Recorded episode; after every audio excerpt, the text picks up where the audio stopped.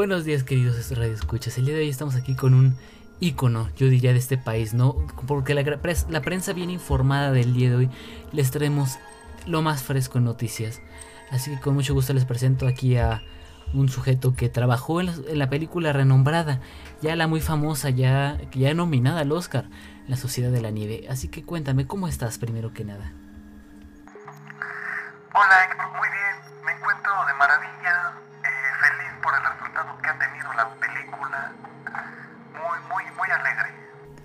¿Tú cuál dirías que fue el mayor reto para, a la hora de estar en esta producción? Definitivamente soportar un avionazo y comer gente. Comer gente, dicen que es muy feo, dicen que es complicado. Este, tú has... Pues feo, pero, pero sabe raro. ¿Cómo que sabe raro? ¿Cómo lo describirías?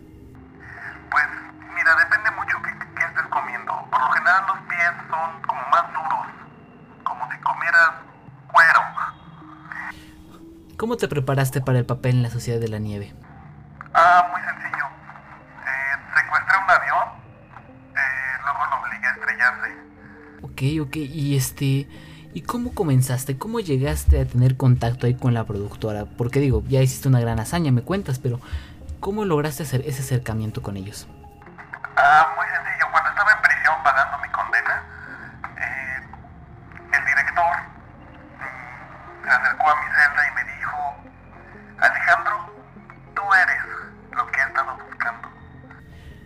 Opinas de las acusaciones recientes de que tu portafolio es falso? Pues que están completamente injustificadas, no tienen ninguna prueba de que yo no haya hecho eso. De hecho, hay un periódico de alto valor y renombre llama El Alarma. Ok, ok. Eh, tienen mi nota, pueden buscarlo en internet. ¿Tú consideras que has mentido al respecto de tu participación en la película?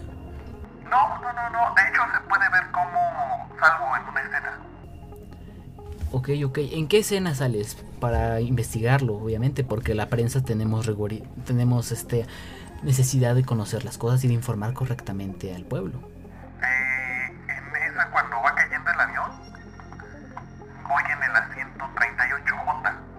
Ok, ok. De hecho, ahí tengo un dato curioso. El director me decía el mexicano. El mexicano me dices que te decían. Sí, sí, sí. Sí, ¿Decías que, que, tenía alguna especie de favoritismo hacia ti el director? Sí, claro, me decía, épale, épale, hija, hija, arriba, arriba. Así me decía. Ok, ok. Este, ¿te buscaba recientemente seguido para trabajar, o sea, para que salieras a cuadro y todo? Sí, claro. Ok, ok.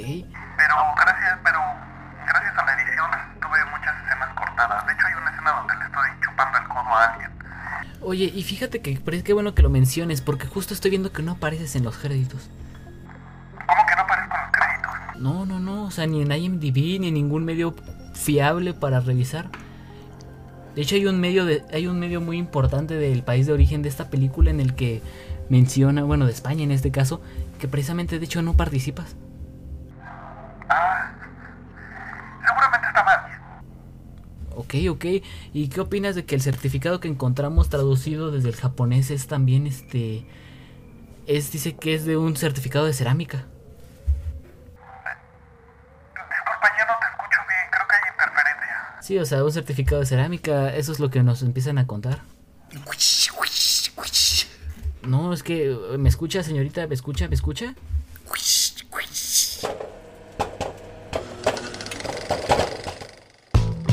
Bienvenidos a la Noche de las ñoñadas vivientes. Una división de los super desconocidos. Ahora en la mañana. Yo soy Alex. Y yo soy Héctor. Comenzamos. Qué bonito. Qué bonito es volver, ¿no crees, mi Alex? Qué bonito ya volver de este descanso un poco poco planeado que tuvimos usted sí, pero pero creo que o sea, fue un episodio muy bueno el que tuvimos. Qué mal que la gente no lo escuchó. Así es, es porque hubo dificultades técnicas y aparte pues sufrimos una pequeña crisis. El episodio anterior duró 20 minutos, o sea, duró, bueno, duró la hora y media que es generalmente, pero se borró. Así que tuvimos que volver a empezar. Ah, queríamos grabarlo, pero tuvimos ahí unas cuestiones de tiempo y nos fuimos de retiro. Dijimos, pues sabes qué, vamos a un retiro espiritual. Vamos Sí. a intentar conectar los chakras para llegar con nuevo contenido, más preparados, para hablar a todo este público hermoso que nos está escuchando. Qué bello público. Así es, eh, que estamos preparados ya para las noticias y en unas semanas estamos preparando algo detrás de cámaras que les va a gustar. Algo nuevo, innovador, para que podamos llevarles de nuevo la información, como siempre, con la poca rigurosidad que nos caracteriza, ahí directamente a su casa. Eh, Pero bueno, sin más, les damos la bienvenida a un nuevo episodio, señoras y señores, de La Noche de las Ñoñadas Vivientes. Eh, episodio 6, si no me falla la cuenta, eh, de este bello programa en el que les comentamos lo más relevante de las ñoñadas, del mundo ñoño. También les comentamos un poco, hablamos de cine, televisión, cultura popular, videojuegos y todo lo que usted necesita para estar bien informado de cómo ir al cine y de qué esperar de las películas y de las series que tanta gente trabajadora ha- hace con mucho esfuerzo y tantas empresas intentan abusar. Les recordamos como siempre que estamos disponibles, eh, nos pueden encontrar en esta vía gratuita de estos programas, estamos en Twitter o X, como le quiere decir Elon Musk, eh, como noche-nonadas, también estamos en Instagram como noche.nonadas y nos pueden encontrar en las plataformas de streaming para escuchar ese bello programa en Apple Podcasts, Amazon Music y Spotify. Y pues nada, ¿cómo estás hoy mi querido Alex? ¿Cómo amaneciste? ¿Qué tal? andas? Amanecí con los ojos cerrados, ¿no? Pues sí, como, como todos, obviamente. Sí, Y en claro. ayuna, supongo. Sí, por eso después desayuné y ya es desayuno. ¿Mm? Exacto, te quitas el ayuno, como diría la Sí. etimología griega, o sea, Sí, a ver, tengo una pregunta para ti. A ver, ajá. ¿A qué el desayuno puede ser a cualquier hora del día? Yo diría que no. Yo diría que si tienes que hacerlo, pues en la mañana, para quitarte el ayuno, precisamente. Pero a ver, si no has comido todo el día, estás en ayuno. Pues sí, pero es válido si son análisis, pero digo, también hay que hacerse mínimo un cerealito o algo para rendir en este O sea, sí, pero a ver, si yo desayuno hasta las 7 de la noche, ya no es una cena, es un desayuno. Touché, pero ¿por qué lo haría? No, sería técnicamente estar cenando o incluso comida. Yo siento que entraría más como comida. Pero el desayuno es en la mañana. Mm, dejémoslo Porque- en las encuestas. Recordemos que, ajá, lo podemos dejar en la encuesta, pero recordemos que la etimología, o sea, y bueno, en general en lingüística, el contexto cultural delimita el lenguaje o nos habla de cómo se utilizan las palabras en el lenguaje, no es simplemente por, por digamos, por la et- etimología, vaya, también influye claro, mucho el no- contexto, es lo que transforma la lengua a fin de cuentas. Sí, no, no, no necesariamente es lo que significa. Exacto. Aunque bueno, pues después de este bello, brevario cultural lingüístico, pues comencemos. Nuestra historia principal del y nuestra historia principal del día de hoy es nada más y nada menos que una historia medio a la que hicimos referencia al inicio de este bonito programa, la colombiana de Hideo Miyazaki. Para los que no se enteraron, porque esto ya, aunque yo creo que todo el mundo se enteró, porque esto ya tiene un par de semanas, pues hay una ilustradora colombiana que afirmó en varios medios de comunicación especializados llamada Geraldine Fernández que había participado en la película japonesa ganadora del Globo de Oro de estu- y de Estudio Ghibli, El Niño y la Garza, la que aparentemente será la última película de Hideo Miyazaki. Según la nota del país, en la cual hace un- una muy buena recapitulación y mis felicitaciones para el Paula Calderón, la respectiva periodista. Pues aparentemente ella venía hablando por privado o la historia que ella contó luego después de su equivocación fue que junto con varios amigos comentó que había trabajado en Estudio Ghibli. Colombia, al- según se refieren los medios de comunicación de allá, como considerarse un público ignorante en el sentido de en el ámbito de la animación, pues ellos creyeron ciegamente, sin verificar, claramente porque el periodismo de Latinoamérica está perfecta, está en el mejor punto de la historia humana. Ell- Ella comentó que había trabajado para Estudio Ghibli y que había hecho aproximadamente de 50 a 20 mil fotogramas.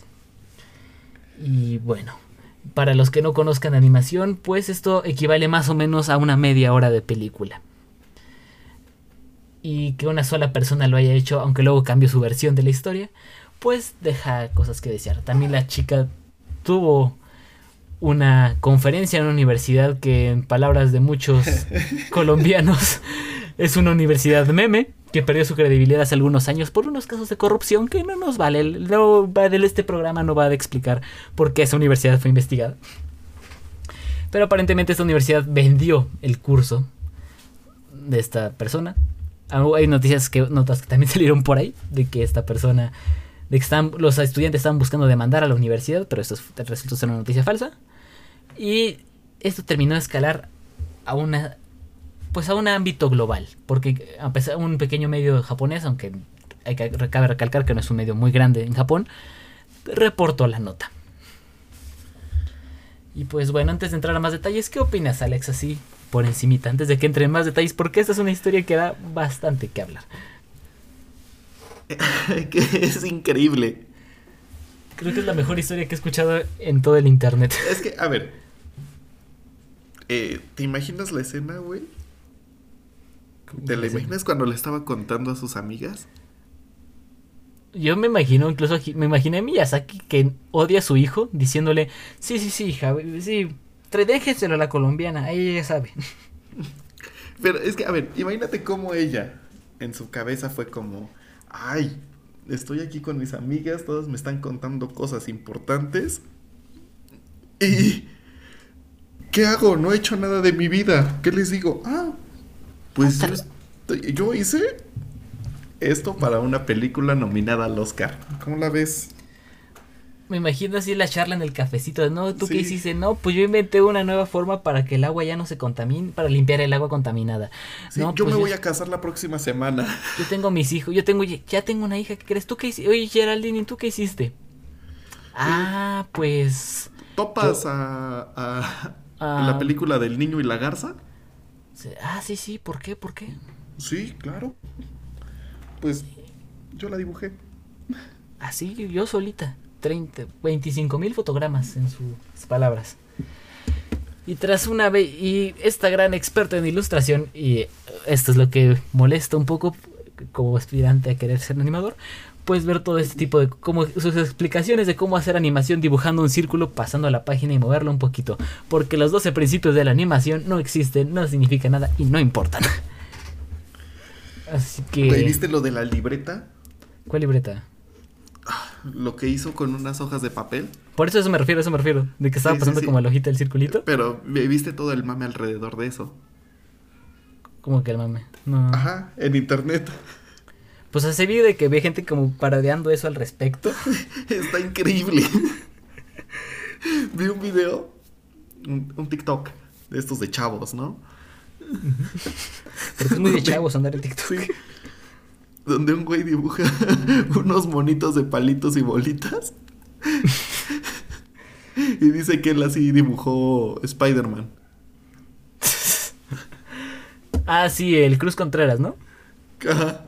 Que de hecho, dato curioso, Cruz Contreras sí es un animador real. Sí está trabajando en animación. Digo, no como vías aquí, pero está trabajando dentro de Cross Spider-Verse.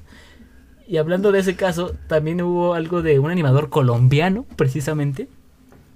Que trabaja dentro de. Trabajó en Across the Spider-Verse. Como. eh, creo que el no estoy. A lo mejor estoy mal informando. Pero según yo, es el único animador colombiano de 2D que trabajó en esa película. Pero. Porque hubo más animadores, pero según yo, 2D solo él. Y él, aparentemente, cuando él cuenta en una entrevista que. Pues cuando escuchó el, el rumor de Geraldine en un periódico renombrado que a la fregada El Heraldo, es el nombre del periódico, él dijo, oh, pues yo tengo ganas de trabajar en Estudio Ghibli, es un estudio reconocido, pues voy a ver si chicle y pega, le mando un mensajillo a esta colaboradora y a ver si puede recomendarme o hablar de mí un poco, le muestro mi portafolio pues, y a ver si quiere, y si no, pues ya ni que puedo perder. Pues ya llega con el animador, llega con esta Geraldine, la gran experta proveniente de Tecnoglass, vamos a eso después, y comienza y le comienza a explicar de que, no, pues este es mi, proye- este es mi trabajo, unos, unos dibujos fanart de Studio Ghibli, ¿qué opinas? Y que le empieza a dar retroalimentación. No, es que si yo fíjate que le daría más presencia a los personajes. Fue su corrección. Palabras más, palabras menos. Pero o sea, no fue como de corrige la anatomía de la mano, que es algo más común. Corrige por decirte, no sé. tus, tus dedos se vean extraños, las uñas, o sea, no soy todavía animador profesional, pero o sea, se- generalmente las correcciones son sobre las manos. Pero su corrección profesional estilística fue, yo me centraría más en los personajes. Esa fue su corrección de animadora, salida de Tecnoglass. Güey, es que se pasó. de Estudio Ghibli. Pues bueno, Daniel Cuervo, eh, gran animador, y un saludo al, al susodicho. Aparentemente comentó de, ah, esto está raro. Y eventualmente, pues dice, ya, pues aquí quedó. Esto estuvo extraño porque finalmente Geraldine termina con un, sí, pues yo le paso tu trabajo al grupo de WhatsApp que tenemos aquí. en- Al grupo. para en general en estas empresas de producciones masivas pues no cómo decirlo no se mandan archivos por WhatsApp ni se contacta con tus superiores por WhatsApp hay muchas aplicaciones y muchos programas que te ofrecen una mayor privacidad que WhatsApp una mayor seguridad que este por los que se mandan este tipo de archivos pesados o se contacta a los superiores para que No es como que yo tenga el WhatsApp de Hideo Miyazaki y le diga, oye, bueno, oye, compa, ¿cómo andas? Unas, vamos para salir, unas pizzitas, unas chel y luego unas chelas, ¿qué opinas? Milla. Eh, Milla. Milla. Mi Milla, ¿qué opina? O sea, no, allá en las estudios de animación, de hecho, por eso se trabaja por niveles, incluso aunque sea trabajo a distancia o en línea. Que para Estudio Ghibli es más complicado porque son dibujos a mano, Sí. pero bueno, Y, y suponiendo... más conociendo al, al creador, güey. Es demasiado especial el señor. Hideo Miyazaki no, no- odia hasta a su hijo, ¿por qué rayos le referiría a una persona como, sí, la colombiana? Ajá, o sea, es, es un señor de esos gachos, de esos señores rancios que, que odia a la humanidad. Exacto. Y digo, Y que lo único que le gusta es hacer dibujitos perversos. dibujitos pero mira que mira tiene sentido porque de hecho la historia de Hideo Miyazaki es una pues una tuvo una vida complicada una niñez complicada le tocó crecer pues con todo el contexto de la Segunda Guerra saliendo de ese momento pero sí es un señor que a estos puntos de su vida odia el universo y es el gran artista que y hay que reconocerle que no es una persona muy fan de la humanidad Es que, no, qué joya. Me encanta. Y pues bueno, siguiendo con la historia de Daniel Cuervo, pues ya pasaron los días, se empieza a desmentir todo esto. Gente de internet, periodistas, no quiero decir reales, pero porque no considero un poco extraño el término, pero digamos periodistas que sí hacen su, lo que su trabajo básico, que es pues investigar, este, pues se dedicaron a desmentir esto en internet, la gente de internet que aparentemente son mejores periodistas que la gente que trabaja en el Heraldo y en otros medios colombianos, pues desmintieron esto y Daniel Cuervo salió a hacer públicos sus mensajes. Daniel Cuervo, perdón. Y para esto, nota importante, el Heraldo sí tiene un poco de perdón, digo, no por no haber corregido su- o no verificado su fuente. Pero tiene un poco de perdón porque hace, hizo algo muy reconocible en este medio, que es hacer un fe de ratas, es decir, publicó una- no borró su nota, publicó al en contrario una pequeña aclaración al inicio de su nota anterior, y luego subió una nota completa aclarando el caso y incluso una entrevista con ella para desmentirse. Un lavado de manos de manual, pero Sí. pues pidió disculpas y es entendible, o sea, todos podemos cometer un error. Pero Infobae u otros medios no le podemos dar ese inicio a la duda porque lo único que hicieron fue borrar la nota, esto nunca pasó, y en cambio empezar a publicar 10.000 notas tirándole basura a Geraldine. Que eso habla una pésimo de la rigor- rigoridad periodística de este de esta bella, bueno, de Latinoamérica en general, ¿no? Mira, no podemos decir nada. Bueno, no mucho sobre el periodismo. Somos periodistas en este momento. Ay, Ay, no es debatible por la definición de... Bueno, pero no importa. Eso es muy estamos técnico. dando noticias. Sí, pero ¿qué tipo de noticias, viejo? Las Después- noticias Bueno, del es que- momento. Lo Ah, que sí. la gente quiere escuchar. sí, es lo que la gente está atento, pero recordemos que pues, periodismo Mira, es para algo público, es hablar de la cosa pública. López Dóriga y yo. Ok. Estás bastante cerca de la fama prácticamente de, de López Dóriga. Sí, Tienes su, tienes su credibilidad de López Dóriga, Exacto. ¿tú dirías? sí. Y hasta calcetas raras como él. Calceta rara. ¿Tu chaleco tiene mangas? No, yo tengo otra cosa. Eh, Mm, déjame pensar y ya ahorita te digo, va. Ok. Es que eso de las mangas del chaleco sí está muy ingenioso. Es que sí fue un gran, fue un gran chiste. Que de hecho es una muy buena sección de fe de ratas. Es una forma creativa de presentar eso. Sí. Algo que no hicieron estos medios, regresando al tema de Geraldine, algo que las prensa no comprobó en ningún momento. Y ahora hay que decir, Geraldine sí mintió, no vamos a, A fingir justificar. o este fingir que no, pero ah, pues, espérame, antes de terminar con esta conclusión, me falta contar una parte importante de la historia. Uno de los videos bien salidos de Geraldine fue bueno, se empezó a investigar un poco su currículum, ¿no? Por parte de esta gente en internet que hizo mejor su trabajo que los periodistas, al parecer. Este. Y encontraron su perfil de LinkedIn, su DeviantArt y muchas otras páginas donde los artistas suben sus portafolios. Y encontraron que gran parte de su portafolio es material robado, Ah, sí vi eso. proveniente de DeviantArt y eh, su logo de portafolio viene de Freepik, una página que utilizan los diseñadores. Bueno, se utiliza muchas veces como referencia o para hacer videos de imágenes de stock. Este. Y, apare- y se notó también porque aparentemente no le había quitado todavía el logo, la marca del agua, de marca de agua. Eh, también tuvimos el caso de que, pues, se descubrió que esta señora trabajaba en una empresa llamada Tecnoglass. ¿Qué es Tecnoglass? Se preguntarán, pues es una empresa de vidrio eh, colombiana. ¿Qué tiene que ver una empresa de vidrio colombiana con la animación? Yo no tengo idea, pero digo, tal vez pudo haber sido uno de esos casos, se estarán preguntando. Tal vez fue uno de esos casos milagrosos en la que Geraldine trabajó detrás de, o sea, detrás de su, tenía su trabajo para mantenerse, pero por atrás buscaba un futuro mejor con Hideo Miyazaki. Y le mandaba sus dibujos por DHL, porque aparentemente es una versión que contó que mandaba sus dibujos por paquetería, a distancia. Y Tecnoglass sacó un video en el que mostraban su gran talento y cómo eran casi casi como una empresa incubadora de talento colombiano. Bien. Eventualmente se desmintió todo lo de Geraldine y Tecnoglass, el representante de Tecnoglass salió a decir, no, no, nosotros no sabíamos nada de esto, eh, ella es una mentirosa y ni modo, yo no tuve nada que ver. Borraron los videos, hicieron lo mismo, aquí no pasó nada, enterrar, meterlo bajo la alfombra y segundos después tuvimos que aparentemente Geraldine hizo público que la despidieron de su, trabajo. Y se preguntarán, ¿qué tiene de curioso Tecnoglass? Bueno, o si no se lo preguntan, pues se lo, pregúntenselo. Porque aparentemente es una empresa que está investi- siendo investigada también por lavado de dinero en Colombia.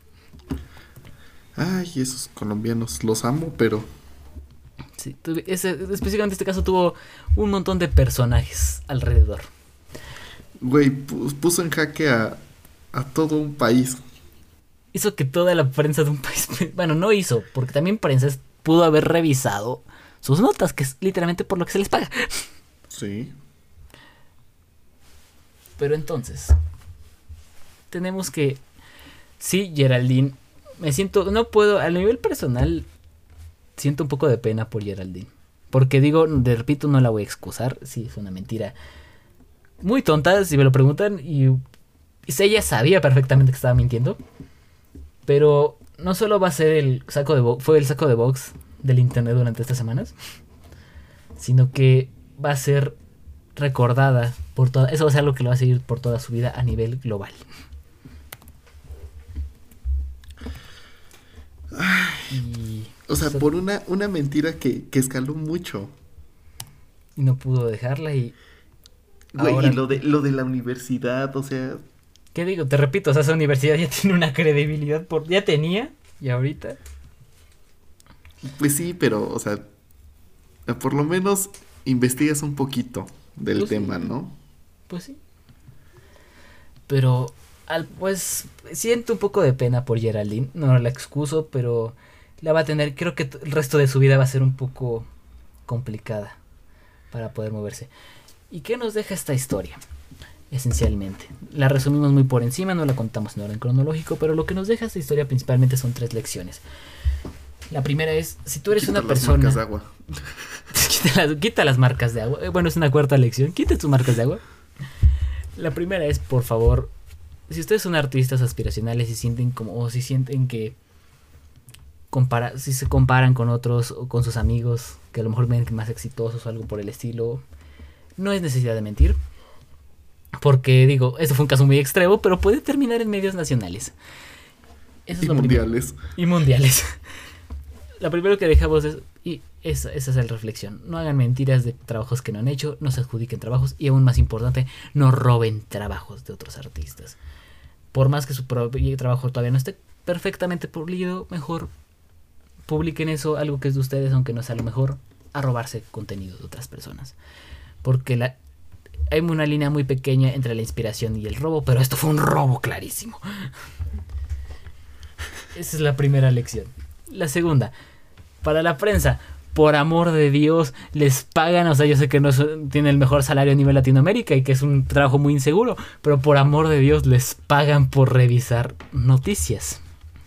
Literalmente su trabajo es, si leo una nota, busco en un medio internacional y en este caso muy específico se puede, se puede meter a una plataforma propietaria que es propiedad de Amazon, que tiene datos de películas, los créditos.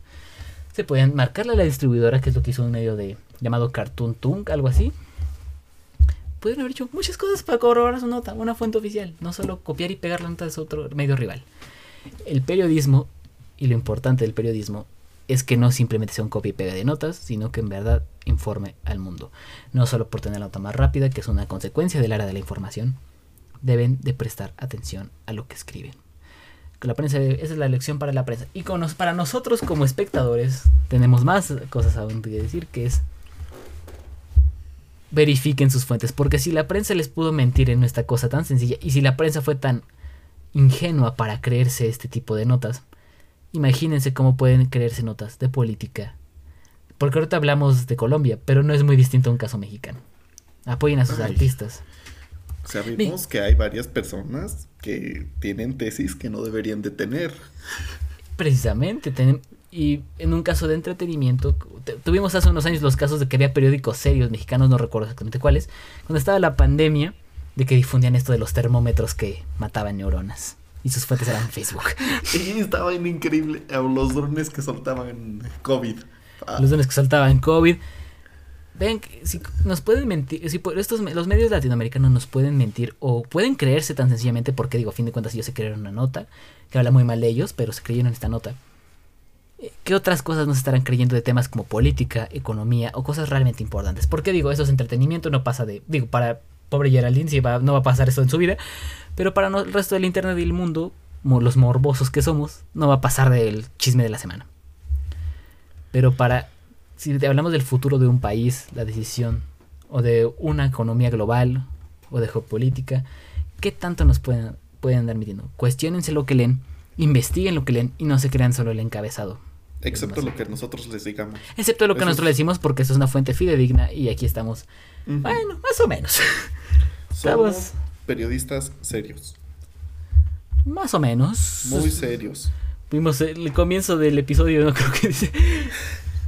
¿Sabes cuánto dinero nos pagan por nota? mano. Puta.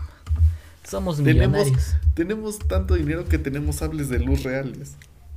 Exacto, de los, de los Black Series y todo, los sí. Tenemos el nuevo, el de Disney Retráctil, que por cierto, vato, ¿lo viste? Está, está increíble. Está increíble, carísimo, pero, o sea. Pero no para nosotros. pero pues no, o sea, ya cuando eres rico. Como nosotros, como periodista. con todo lo que sacamos de aquí, con el sueldo de un periodista, pues claro, obviamente. Pero bueno, reflexión final comprueben para qué puede hacer la qué puede hacer la prensa la prensa puede empezar a verificar sus notas en más de una fuente de información no copiar y no intentar buscar no solo copiar una nota rápido por el clic que es sencillo. Comprendemos que es una era complicada y que ustedes necesitan dinero y necesitan los clics rápidos pero comprueben sus notas por favor. Que puede, puede ser Geraldine y el resto de artistas no roben sus no roben publicaciones a menos que sean suyas y si ustedes son público y si son público en general que solo yo la nota y es espectador comprueben la nota que leen en internet Oh, y si vas a robar, hazlo bien, ¿no? Sí, pues, pues es necesario, pero para que se pase pasable por inspiración. Ajá, o sea, ¿Qué consejo le estamos dando a la audiencia, vato? Ay, ya, Robe. grande. Robe. bueno. Y pues ya. Así que revisen las notas que está pasando. Pero pasando a unas noticias más, más tranquilas del mundo del entretenimiento, tenemos que hace unos días, porque tenemos notas atrasadas de este descanso, fueron los 75 Emmys, bueno, la segunda parte de los Emmys, donde tenemos las categorías, no quiero, no voy a decir principales, pero las categorías que más populares, por así decirles. Y pues vamos a discutirlas muy brevemente porque ya llevamos un rato hablando y tenemos y todavía nos faltan Tenemos que hablar de cubrir otras notas todavía. Sí. Pues, ¿qué te parece si lees un- algunas cuantas de las nominaciones, mi querido Alex? Pues. Bueno, de los mm, ganadores, ¿Qué, qué tenemos aquí? Ganador de, de serie. eh, ganó Beef. Por Eh, serie antología, Ajá, que perdió, no, eh, perdió contra Dahmer, wow. Digo, ganó, le ganó a Dahmer. gan- le ganó a Dahmer, sí. Wow. Eh, para película de televisión, ganó la de Al Jankovic. Me, me parece un acierto bueno para la comedia. Me parece. Hocus Pocus 2, ¿qué hace ahí? Hocus Pocus, sal de ahí, esa no es tu familia. ¿Salieron tan pocas cosas este año? Güey, Prey. Sí, es pues, o muy sea, buena. no he visto la de Al Jakovic, pero para mí Prey debe haber ganado. Creo que es una muy buena película. Sí, es muy buena. Eh, para dirección de serie, pues ganó el director de Beef. También, ¿qué más? También ganó eso en, Escritura. en escritura. Actor principal de se- miniserie o película, Steve John. Eh, John, eh, bueno, si no lo recuerdan, es el chico que sale en The Walking Dead. ok. Ay, ¿cómo se llama? Ah, Bueno, no me acuerdo cómo se llama. Eh, te lo investigo. Bueno, pues aquí dice ser- Steven Yeun. No, en la serie de.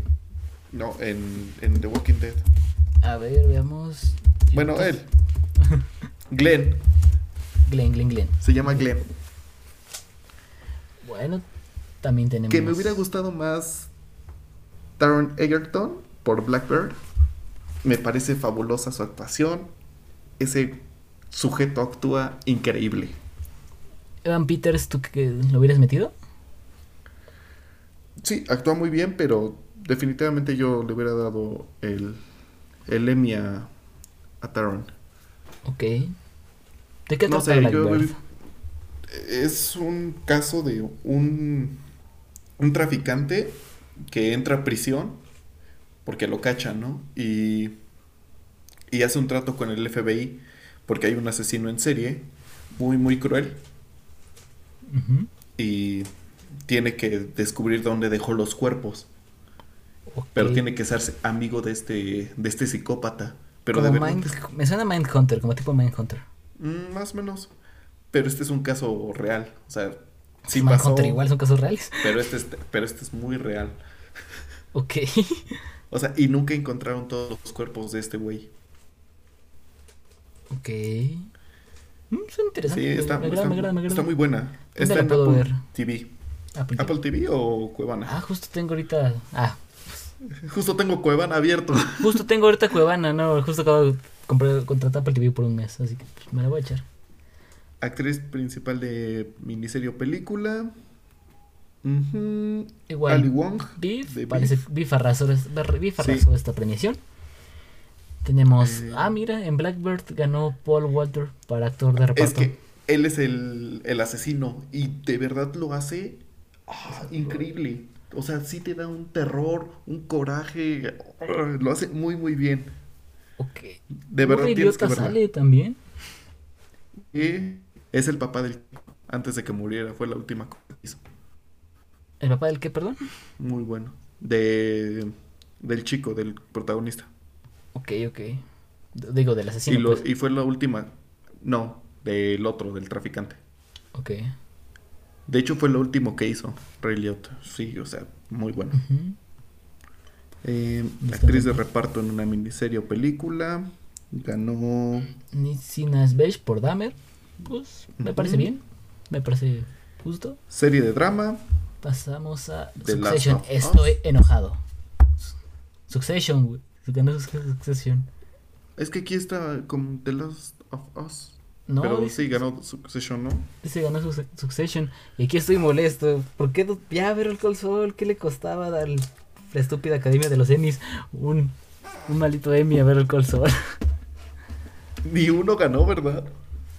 Tiene el récord, se acaba de ganar el récord Guinness por la serie con mayores nominaciones a los Emmy, que nunca ganó. 53 nominaciones creo, y no he visto Succession. Bueno, sí, le- bueno, he visto partes de Succession. Y creo que es una gran serie. Es fabulosa, de principio a fin. Pero, pues, ver el Call Saul, viejo, el, en mi opinión, una serie muchísimo mejor que Breaking Bad. Con un ritmo... ¿En serio? ¿No has visto ver el Call Saul? No, sí, pero ¿en serio te parece mejor que Breaking Bad? Sí, sin duda. Sobre todo por la... En parte, digo, fuera de la manufactura técnica, creo que en ambas está perfecta. O sea, va acorde a, digamos, a los personajes, el tipo de... la fotografía, la dirección de arte y todo. Pero siento que Better Call Saul, en cuestión de escritura, sí supera un poco. Porque Breaking Bad, si bien tiene unos momentos en los que te mantiene en tensión constante, siento que llega el punto en el que termina siendo... Ya sabes a qué va. ¿Sabes? Ok. Y Better Call Saul, si bien tú ya sabes que este personaje se va a ir transformando en Jimmy McKill, creo que el foco de, de ver el cómo, digo, de eso, cómo Jimmy McKill se transforma en Saul Goodman, y él es un poco más una serie que habla de relación entre los personajes. Y yo, no sé, considero que es un poco más calmada, pero me gusta ese ritmo lento que maneja, como la transformación de Jimmy va poco a poco perdiendo, no sé si decir su humanidad, porque siento que es muy cliché decir eso de perdió su humanidad, pero como va poco a poco destruyendo su propia mente y va cayendo en una especie de círculo de malas decisiones. Walter White dice lo mismo, a fin de cuentas son historias sobre la caída los personajes, pero como la gran variación y lo que a mí hace que, digo, sé que tal vez objetivamente no, no sabría decir cuál es mejor, pero a mí me interesa más las historias de. Digamos, un personaje. Con ser un personaje más complejo. Bueno, me gusta más las historias con personajes de. Que son fracasados o que sí tienen esta parte de. Autodestructiva. O sea, que no necesariamente buscan ganar por ganar, sino lo hacen para intentar ganar una aprobación hacia los demás. Ok. Jimmy nunca la consigue. Y cuando no la consigue contra Chuck, porque la quería conseguir con Chuck, y el ver cómo nunca consigue su aprobación de su hermano, me parece asombroso ver cómo. Me choca su hermano. Igual a mí, pero o sea, a nivel de la narrativa lo digo. me parece como. O sea, o sea Chuck, si Chuck se, ve a la fregada. Es difícil pasar, pasar la temporada con su hermano. O sea, de verdad fue como ya se mora pero, o sea, pues está el episodio de Chicken vato, también, que es como el reto de la pelea de los hermanos. Y la escena de, de Winner Takes It All no tiene precio. Es que no sé, para ver unos buenos hermanos pelear tienes que ver Succession. Sí he escuchado muchas cosas al respecto de ella, pero no sé. Esa pelea de hermanos familiar me cautivó. Y digo, puedo entender, mira, bueno, para hasta cierto punto puedo entender este premio. O sea, puedo entender que se lo hayan dado Succession. De nuevo, me gusta que se lo llevara Perro Col Sol. Pero puedo entender que se lo llevara a Succession. Me más que haya perdido Rhea Seahorn o Bob Odenkirk, pero vamos a eso más adelante. Bueno, eh, también ganó a, mejor episodio, eh, dirección y Succession por Connor's, bueno, por el episodio Connor's Wedding, la boda de Connor. También eh, por escritura el mismo episodio de Succession. Actor principal, Quiero Cookies el Kira Cookie por Succession, que ya se a ir de los Globos de Oro. Y aquí sí es donde digo, sí me hubiera gustado Bob Odenkirk. Que me encantó también su reacción ante los Globos de Oro. Un periodista le preguntó de qué opinas de que qué opinas, qué crees que puede pasar esta noche. Y Bob Odenkirk dijo como, son premios menores, honestamente ya no me importa. ya pasé por esto muchas veces. Él ya sabiendo que iba a perder precisamente. Sí. El trabajo de Bob Odenkirk creo que sí es asombroso. No he visto el completamente el de Kira Culkin y pese que creo que es el, el Makuki Cookie, el hermano de Cookie Cookie, Wallace Wells. Cookie? Creo que es un gran actor y de verdad sí se me hace, objetivamente hablando, digo, sí se me hace bien complicado decir que Bob Odenkirk se merecía el Oscar. Digo, el Emmy. El Emmy. El Oscar. Pero es que sí me hubiera gustado que Bob Odenkirk se lo llevara a ver el console es de mis series favoritas, sino es que mi serie favorita y sí me hubiera gustado que se lo llevara. Esa parte de Bob Odenkirk es un sujeto con una carrera impresionante, es un gran comediante. Sí. Y bueno, para actriz. Actriz, otra vez. ah, no, pues no Ahí sí te doy la razón. Ah, no, aquí sí, sí, sí. No, es en. No, sí, sí, es, en, reparto, reparto, Bueno, actriz principal, este, Sarah Snow por Succession. Igual, felicidades. En tu caso, está bien, está bien. Actor de reparto, se lo llevó. H no dice. No dice. A ver, Mm, los... Pero se lo daremos a. A ver, déjame lo busco. Lo que... tú, tú mientras es una premiación falsa. eh, se lo voy a dar a. mm, mm, A Michael Imperioli. Por. Por The White Lotus. A ver, A ver, vamos a ver si la tiene. Ganó, ganó, ganó. Mejor actor de drama. Sí, el de White Lotus. Creo que sí. ¿Pero quién? Este. Lista completa de los ganadores de los premios Emmy. Veamos el mejor actor en serie de drama. Jeff algo. No, ese es actor. Eh, A ver, mejor actor de reparto. no, Matthew, actor de reparto. Matthew McFadden. carajo. Se lo llevó Succession. Se la dio Succession. Actriz de drama. ¿Qué pedo, güey? Jennifer College. Es una gran actriz, pero ni de ser que esté de White Lotus de hacer su mejor trabajo. No. Y- No, es en la primera temporada. Ah, en la primera tal vez sí. Que aparte el rollo de White Lotus Sí. está raro porque ha estado nominado como actor, como miniserie y ahora ya la pasaron a categoría de drama. Ok, Son unos genios. hijos de la fregada, vendieron bien su serie. Pero Rhea Seehorn se merecía este Emmy. Y es decir, Sí. objetivamente hablando, es así, objetivamente hablando incluso, se merecía este Emmy Rhea Seehorn. Fue Sí, la mejor. lo- increíble.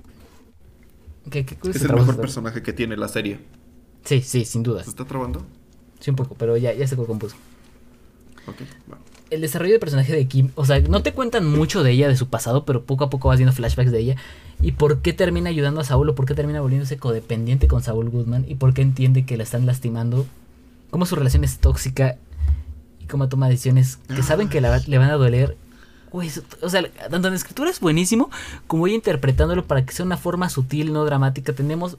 eh, Siempre está esta mala interpretación de que la actuación tiene que ser gritar como loco, romper paredes y ser lo más eh, hist- histriónico posible, pero pues no, la actuación también, creo que los mejores actores reflejan mucho en escenas muy calmadas. Cuando te envuelven en el mundo, que hacen que se sienta muy real. Exacto, cuando te olvidas Creo que que ese una es un actuación, gran actor. es una buena actuación. Sí. Si tú ves a alguien gritando Sí. como loco y dices, ah, está, qué gran actuación, es una, está actuando mal. Yo de ¿Qué diferencia hay entre un loco del centro y un actor? Exacto, exacto, precisamente es el punto. Y luego ves Rhea Seehorn. Muchos se compartía esta escena como la gran escena por la que vio ganar, que era la que está llorando en el tren, como que explotando. Yo considero que esa escena está muy me. La escena que en mi opinión por la que sí se vio llevado el Emmy, digo, entre otras cosas, digo, porque resumir la actuación a una escena también me parece muy muy poco. Pero esa escena cuando está hablando con Saúl y ves poco a poco cómo va su rostro transformándose de un shock, un impacto, un alivio a ver a escuchar que está vivo a una decepción. Comunica demasiadas emociones en pocos segundos. Y eso tienes que tener una capacidad actoral impresionante. Pero bueno, toda la suerte a Rhea Seehorn en la próxima serie de Vince Gilligan. Ojalá al fin le reconozcan por la gran actriz que es. En actor invitado También. tenemos Ah, sí, en actor invitado tenemos a Nick Offerman. por The Last eh, of Us. Qué gran qué gran episodio. episodio. El, el único episodio que no está en el videojuego, vato, y el mejor episodio de la serie. Sí, sí, sí, sí, es increíble, güey, la escena de las fresas. Vato, lloré como. Hermoso. Lloré como no hubiera- Me imaginas una, una. No sé, como una fuente cuando te estaba viendo cuando agarra, comen su fresa así de. Con tanta alegría, güey. Ah, es ¿Ves? Ese también es mi punto. O sea, como que no están expresando como un grito súper intenso. Solo su cara de felicidad y como. pues, te sientes como. Como si también. Como orgullo por ellos, por así decirle. Felicidad por ellos. Eso es un buen actor. Ah, actriz invitada. Tenemos a Storm Raid por en The Last of Us. Ella es. la amiga ¿no? de. Ajá, la amiga de. De, de, de, de, de, de, Pues, de- ¿Cómo se llama? Ra- Ellie, güey. Ellie. Pues. Ya te iba a decir su nombre de Juego de Tronos, güey. Este. Pues. Pues está bien. O sea. Bien, ve por allá. Pues me pareció a mí medio. Me, su actuación, igual, pero. Sí, o sea, bien. no, bueno, no me, no mala, tampoco aburrida, pero pues.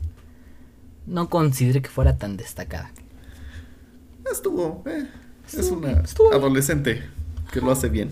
La está chambeando. o sea, Ahora, vamos con la camino. comedia. Comedia. Ganó The Bear. Que fíjate que yo creo que The Bear tendría que estar en, en drama. Es, es, la del, es la del cocinero, ¿no? Sí, Sí, creo que entra más en drama. sí, definitivamente está más en drama esa, esa serie. Pero bueno, pues ganó The Bear. Tal vez Jury Duty se hubiera ganado, se lo hubiera merecido. No sé, es que... es que es un experimento interesante. Abbott Elementary, ah, güey, es increíble, me la he pasado feliz viendo esa cosa. No la he visto y te la debo, vato, pero digo, Jury Duty es un experimento muy interesante, es una idea muy ingeniosa. También Only Murders in the Build- Building. The Building. Ajá, building. Esa nada más he visto clips, no la he visto completa. Muy chida. Bueno, es que el trabajo de Sam Martin me parece increíble. Siempre se me ha hecho un gran actor. El Pantera Rosa. Es que, güey, lo hace, hace la Sí. comedia de pastelazo increíble. Es un actor que es el de los mejores actores de comedia, bueno, que sabe usar mejor su cuerpo para Sí. hacer poses distintas. Lo amo. Y Martin Short es el otro, ¿no? Ajá, Martin Sí. Short. También, muy bueno. Son- Bueno, y en su tiempo buenos. también Robin Williams, pero pues Hace, ya- hace gestos muy, muy, muy chistosos. Martin. Y es como muy extravagante. A diferencia de. de Steve. Que es como. O sea, sí hace esta comedia más física, pero no hace tantos gestos como el otro. No, es que, es que precisamente lo de Steve Martin es, bueno, es el slapstick, slapstick como tal, y los rostros yo creo que más son de... Me acabo de decir el nombre, se me fue otra vez, vato, perdón. De. de siempre se me olvida el nombre. De Mart- Martin Short siempre se me olvida su nombre.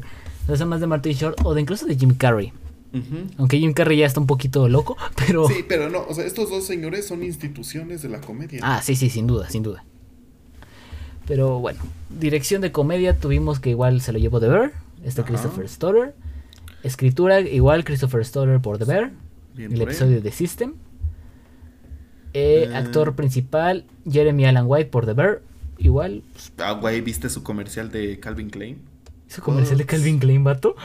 Vato, tienes que ver eso. Enamorado, te quedaste. No manches, está bien intenso. Ok, dejemos, dejemos así, no quiero más Una- 18. una- una de no quiero más amigas- 18 en este podcast, vato. Una de mis amigas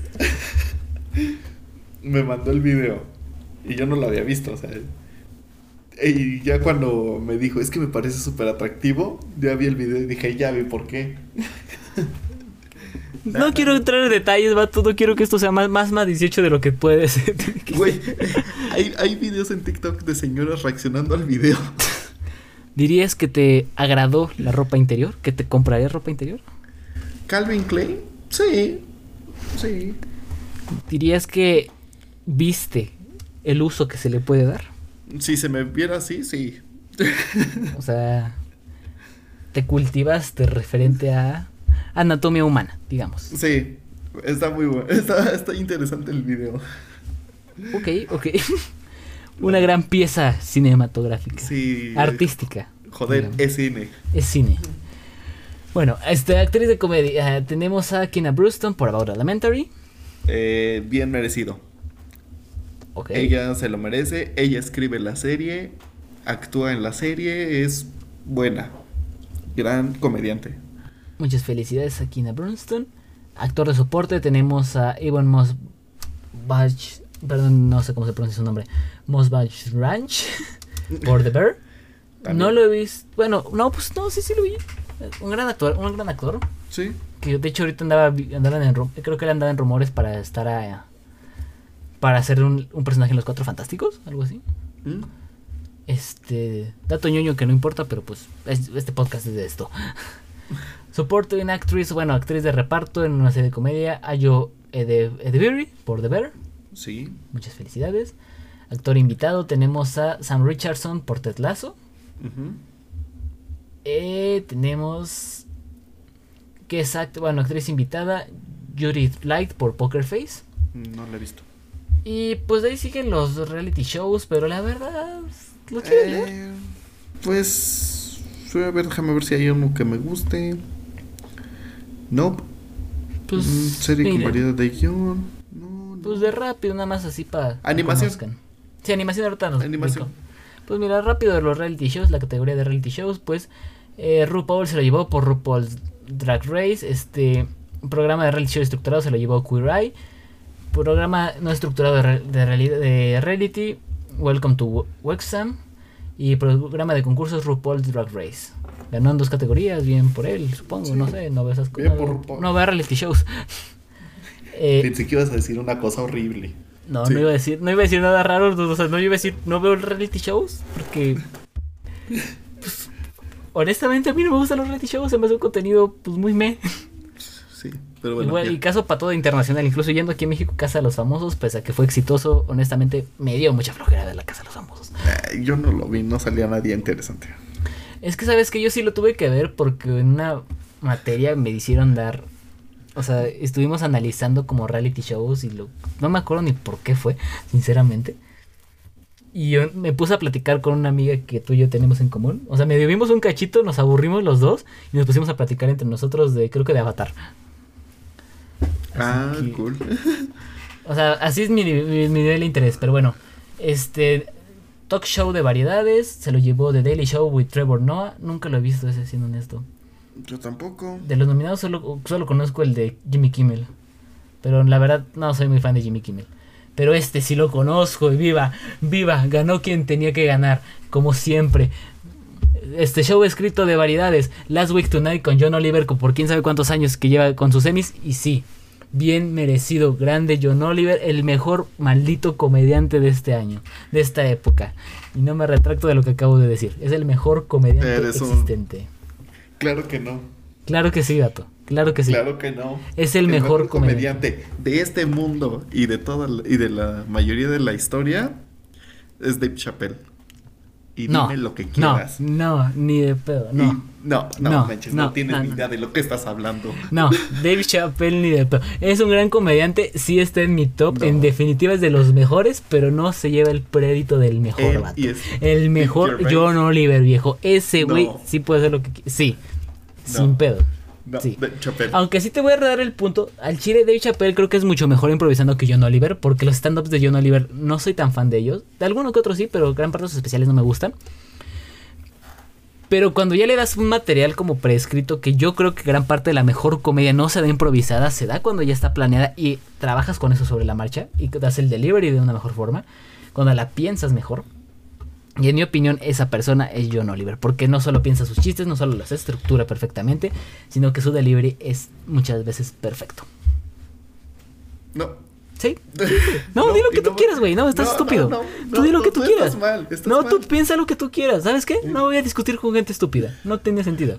Yo no voy a discutir con gente que no sabe de comedia, de la Tú no buena comedia. Tú no le sabes, vato. Tú no le sabes. Esta com- una comedia que te incita a reflexionar al mismo tiempo que saca unas carcajadas hermosas es perfecta. Pero tú no le sabes. comedia que este te vato, hace una crítica este vato sobre se el metió. racismo. Este vato ha hecho críticas de todo, ha hecho mandado preguntas al público. Lo que tú me digas, güey, este ya lo hizo. O sea, sí te lo digo. Chapel es un gran comediante y te lo Chappelle lo reconozco. hizo años antes que John Oliver. No me importa, John Oliver lo hizo mejor. No es ¿A qué más da? Sí, güey, sí. Cállate. no, o sea, punto. chile. No, o sea, no le sabes, vato. Es un gran comediante y te repito, eso sí te lo doy. Dave Chappelle es, está entre mi top de mejores comediantes de la historia. Incluso de la actualidad creo que es mi segundo lugar. Pero John Oliver es mejor. No. Y me vale madre. Y ya, no me importa, final. no me importa lo No, que digas. eh, güey. Vamos No me con lo siguiente. No importa, bueno. Variedad especial, este show de variedad en vivo especial. Ellie John Live. No sé de qué, no sé, no sé cuál se está haciendo ante esto. Elton, Los. Oscars perdieron, pato. Elton, increíble John, ganó. Ah, Elton John. Ah, sí, sí. Grande Elton John. Que de hecho ya con esto ya- hizo el EGOT, ¿no? Ajá. Con esto es una, creo que el noveno en entrar a los EGOTs. El año No, pasado entró esta décimo Viola Davis, ¿no? Diez, décimo noveno. Son 19 personas. Son 19. Bueno, entonces la 18 fue Viola Davis, que fue la del año pasado. Sí. Bueno, pues muchas felicidades. Grande Elton John. Un gran El compositor. mejor. Y qué bueno que perdieron los Oscars. Qué bueno. O sea, me enorgullece. Bueno, no, es que no, es que los del año pasado. eh, los del año pasado estuvieron decentes, o sea, sí me gustaron. Fueron los del cachetadón, ¿no? O eso fue hace dos. No, eso ya fue hace dos, ¿no? Sí. Sí, porque- sí, ¿no? Ay, déjame ver, ¿en qué año fue el cachetadón? Déjame busco. ¿Cuándo le Fue- pegaron a Chris Rock? No, sí fue el año pasado porque está el especial de Chris Rock. Ah, sí es cierto. No, pero Chris Rock estuvo callado por- como por un año, ¿no? No. Yo me acuerdo que, o sea, sí salió al aire, pero digamos, no estuvo, no hizo tanto ruido público. De hecho, un fue el año del primer bofetón. No, güey, fue en vivo. 2022, porque digo, ahorita un artículo que busqué rápido. Sí, mira, 27 de marzo de 2022. Mm. Fue hace dos años. Los Oscars pasados, pues estuvieron decentes, en mi opinión. O sea, estuvieron chidos. Sí, Es- sí. Entonces sí, sí, fue cuando Chris Rock sacó su especial en vivo en Netflix, que fue el primero, ¿no? Ah, exacto, exacto. Show de variedad pregrabado. Este, Carol Burnett, 90 años de risas y amor. No. Pues no sé, o sea, pues No. chido. Bien. Pues felicidades, ¿no? Y programa de animación. Tengo un gran pedo con la categoría de animación de los Emmys. Pero eso, es, pero eso no es, digamos, solo de esta edición, es global. ¿Te has dado cuenta que siempre nominan las mismas cinco pinches series? ¿O tres series? Sí, es que como que no hay otras. O sea, vato, este año tuvieron. Smiling Friends salió, creo que el año pasado, todavía, no me acuerdo, no estoy seguro. Creo que sacaron un especial Smiling Friends el año pasado. Una gran serie Smiling Friends. Este. Teenage Eutanasia salió el año pasado. Mm, estoy pensando en otra. Bueno, ahorita esas son, dos, son las dos que me vienen a la mente, pero son dos series que creo que le pueden haber fácilmente quitado lugar. A Ricky Morty Box Burgers no la he visto, pero, no es, pero están todos los años, así que también se lo pudieron haber quitado. Y a los Simpsons perfectamente se pudo haber largado. O sea, Los Sims. Es que, mira, ya lo hablamos en un episodio, ¿no? Ah, pero fue en el que se perdió. fue el que se perdió. Fue bueno, fue el primero que se perdió. Ya llevamos récord. Dos. Dos, pero bueno. Eh, en ese, pues ves lo que te dije, que, que los Simpsons ya se renovaron. Sí, vato. bueno, la gente, la gente no ha escuchado esto, pero. O sea, yo soy una gran una persona que, que ha visto los Simpsons casi Sí, vato, pero un año. ¿Primal? ¿Le ganó a Primal? Es que, güey, la última temporada de los Simpsons sí está muy buena. Pero, o sea, vato, no es la basura, no es la basura que estás viendo de, de la temporada 20 a la 34. o sea, O sea, las no- críticas visto- que ya hace ya ¿Cómo? están muy bien, ya están mejor hechas. Como te dije en ese episodio, no he visto la nueva temporada de Los Simpsons y la voy a ver, yo creo probablemente. No, yo creo que no. Pero, este.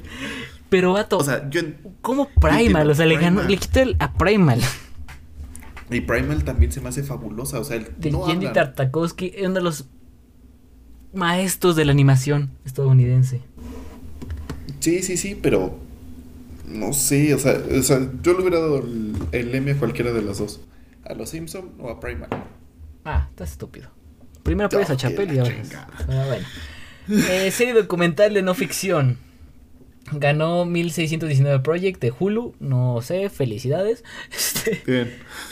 Documentario no fictional special, Still a Michael J. Fox movie. Este sí lo vi. Y no he visto las demás categorías, pero por mí está bien. Me parece, la historia de Michael J. Fox me pareció interesante, así que está bien. Felicidades a Michael J. Fox. No tengo mucho que comentar siendo honesto, así que está Michael chido. J. Fox es Django, ¿no?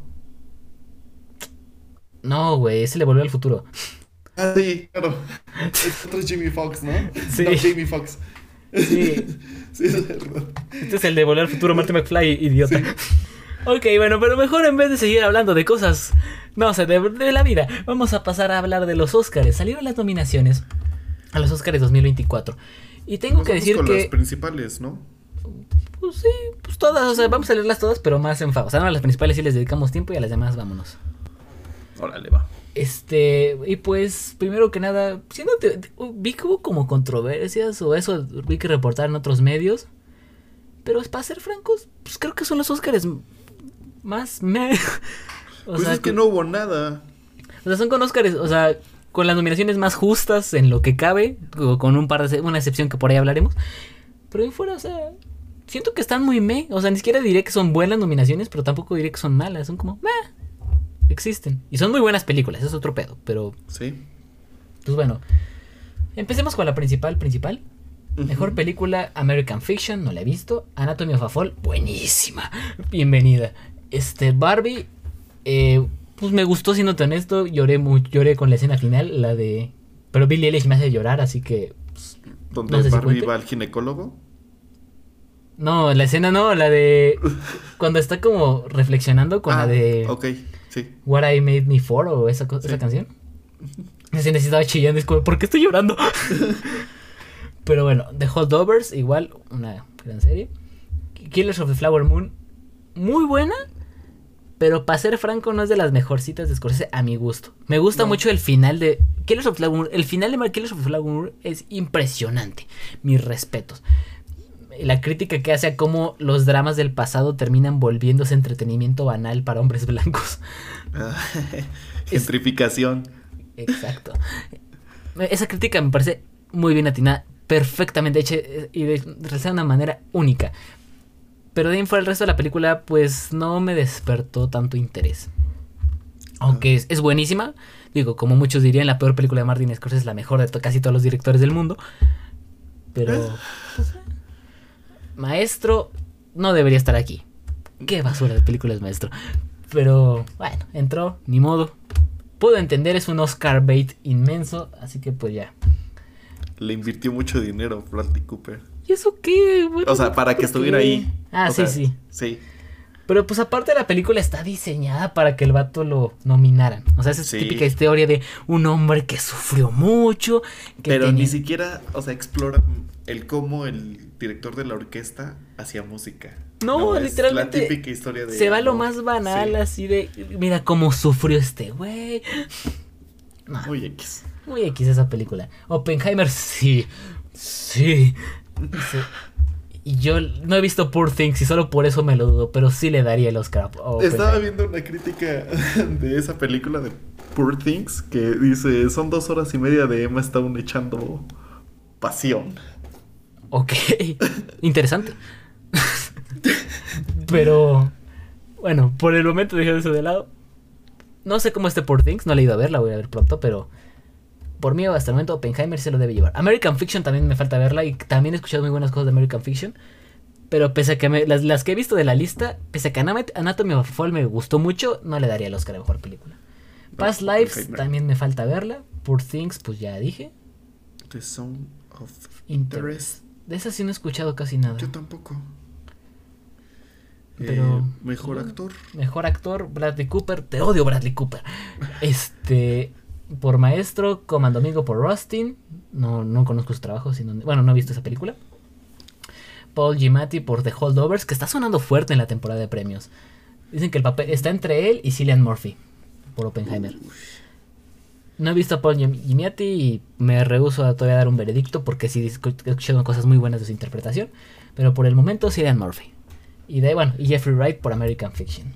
Mejor actriz tenemos a Annette Bening por Nia, Lily Gladstone por Killers of the Flower Moon, Sandra Huller, Anatomy of a Fall, Carrie Mulligan por Maestro, te o- bueno, bueno, ti no, a Carrie Mulligan tú no, tú estás chida, pero tú todo chido, pero te odio Maestro. Y Emma Stone por Poor Things. Aquí yo creo que la competencia está entre Emma Stone y Lily Gladstone. Y cualquiera de las dos me da igual. Que Sí, la que bien por que ellas. ganar. O sea, sí, quien tenga que ganar. Por nivel cultural y por contexto me gustaría que ganara más Lily Gladstone, pero pues que gane quien tenga que ganar. Ah, pero antes que eso, pequeña anotación. La gente medio... Escuché en portales exagerando como que mucha gente se enojó. Yo no sé si es mi algoritmo, pero yo no vi a tanta gente. Estaba molesta porque Margot Robbie no estaba nominada. Ah, claro, claro, claro, claro. Es verdad, es verdad. Olvidamos eso. Pero, de Margot.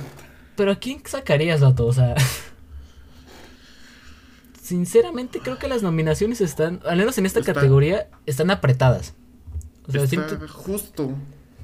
O sea, no lo hace mal Margot. No, es muy no. buena actriz. Es muy, muy buena, pero Pero no se me ocurre no quién siento sacar. que. No, y no siento que lo haya hecho tan bien como las demás. Ni ya puedo decir que sacaría a la de a Annette Bening, pero porque no he visto esa película. Y de ahí en fuera, Carey Mulligan en Maestro, curiosamente es lo que más me gustó de Maestro. Así que, pues, chido. No sé. No, y por no- ejemplo, hemos visto injusticias en, en, en los Óscares. Por ejemplo, los del año pasado contar.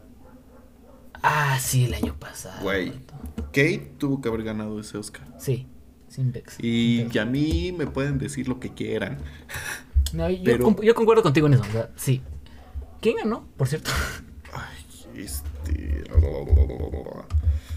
Ay, ahorita Mejor actriz, del año pasado. Oscars 2023. Michelle Yeoh. Ah, bueno, sí. No, para No mí hubiera ganado definitivamente Kate. no estuvo mal, no, o sea, me refiero, igual para mí ganaba Kate, pero no estuvo mal, tampoco me molesta. No, o sea, no, pero creo que el trabajo de ella es mucho mejor Ah, que el de sí. que el de Michelle. Sí, bueno, O ahí sea, sí te doy la razón. Mucho, mucho mejor. Pero, este, bueno, que iba a ser mamá o algo así, o nieta, o algo así, abuela. ¿lo he Nieta. Digo nieta, o abuela, abuela. sí, un poco, un poco tarde, ¿no? Para eso. No, pues, pues yo creo que ya es nieta, ¿no? No, pero o sea, sí, creo que iba a ser, creo que iba a ser abuela, algo así. Escuchado felicidades a Michelle yo. Este, pero bueno, referido a lo de Margot Robbie, es que siento como que no entraba, o sea, no por mala onda, siento que ya está, está perfecto así como está la categoría. Sí. Aunque sí es muy curioso que nominaran a, Fer- a A Ken. O sea, no lo digo como en el sentido de que de eso habla la película, no, o sea, lo se me hace chistoso, es una curiosidad muy rara. ¿Has visto ese clip de Saki Cody donde está haciendo su noticiero? Ah, ya sé cuál eso es, chicos, alcancemos el 40. Vi uno que decía, eso es chicos, alcancemos el Oscar. O sea, repito. Es que, o sea, no es por mala, pero es que es algo muy curioso, además está chistoso. Sí, ganado. Está muy de hecho, este. Ryan Gosling sacó algún una comunicado de que sentía muy extraño de que no de que nominaran a Greta Gerwig y a Margot Robbie. Es que, güey, Pero sí están nominadas, o sea. Digo, no en esas categorías, director, pero o sea, Greta está en, en guion. Y este. y Margot en producción. Bueno, Margot en, en mejor película. Ajá. Así que técnicamente están nominadas. Pero. Eso está chistoso. Está chistoso. Alcancemos el Oscar, chicos. Mejor actriz de reparto. Tenemos a Emily Blunt por Oppenheimer. Ganadora. Quiero mucho a Emily Blunt, pero en Oppenheimer pues, meh. hizo un gran trabajo. Pero no siento que es para llevárselo. Este, tenemos a Daniel Brooks por The Color Purple. No lo conozco su trabajo. América Ferrera. No me acuerdo del nombre del personaje de América Ferrera en Barbie. Es la persona real, ¿no? No, o sea, sí, sí, es la mamá. Ajá. Pero, o sea, no me acuerdo el nombre, vato. Y No, nadie se. Judy Foster por Nia, repito, una vista. Uy, también, tal vez. Este, y Dav- Davin Joy Randolph por The Holdovers.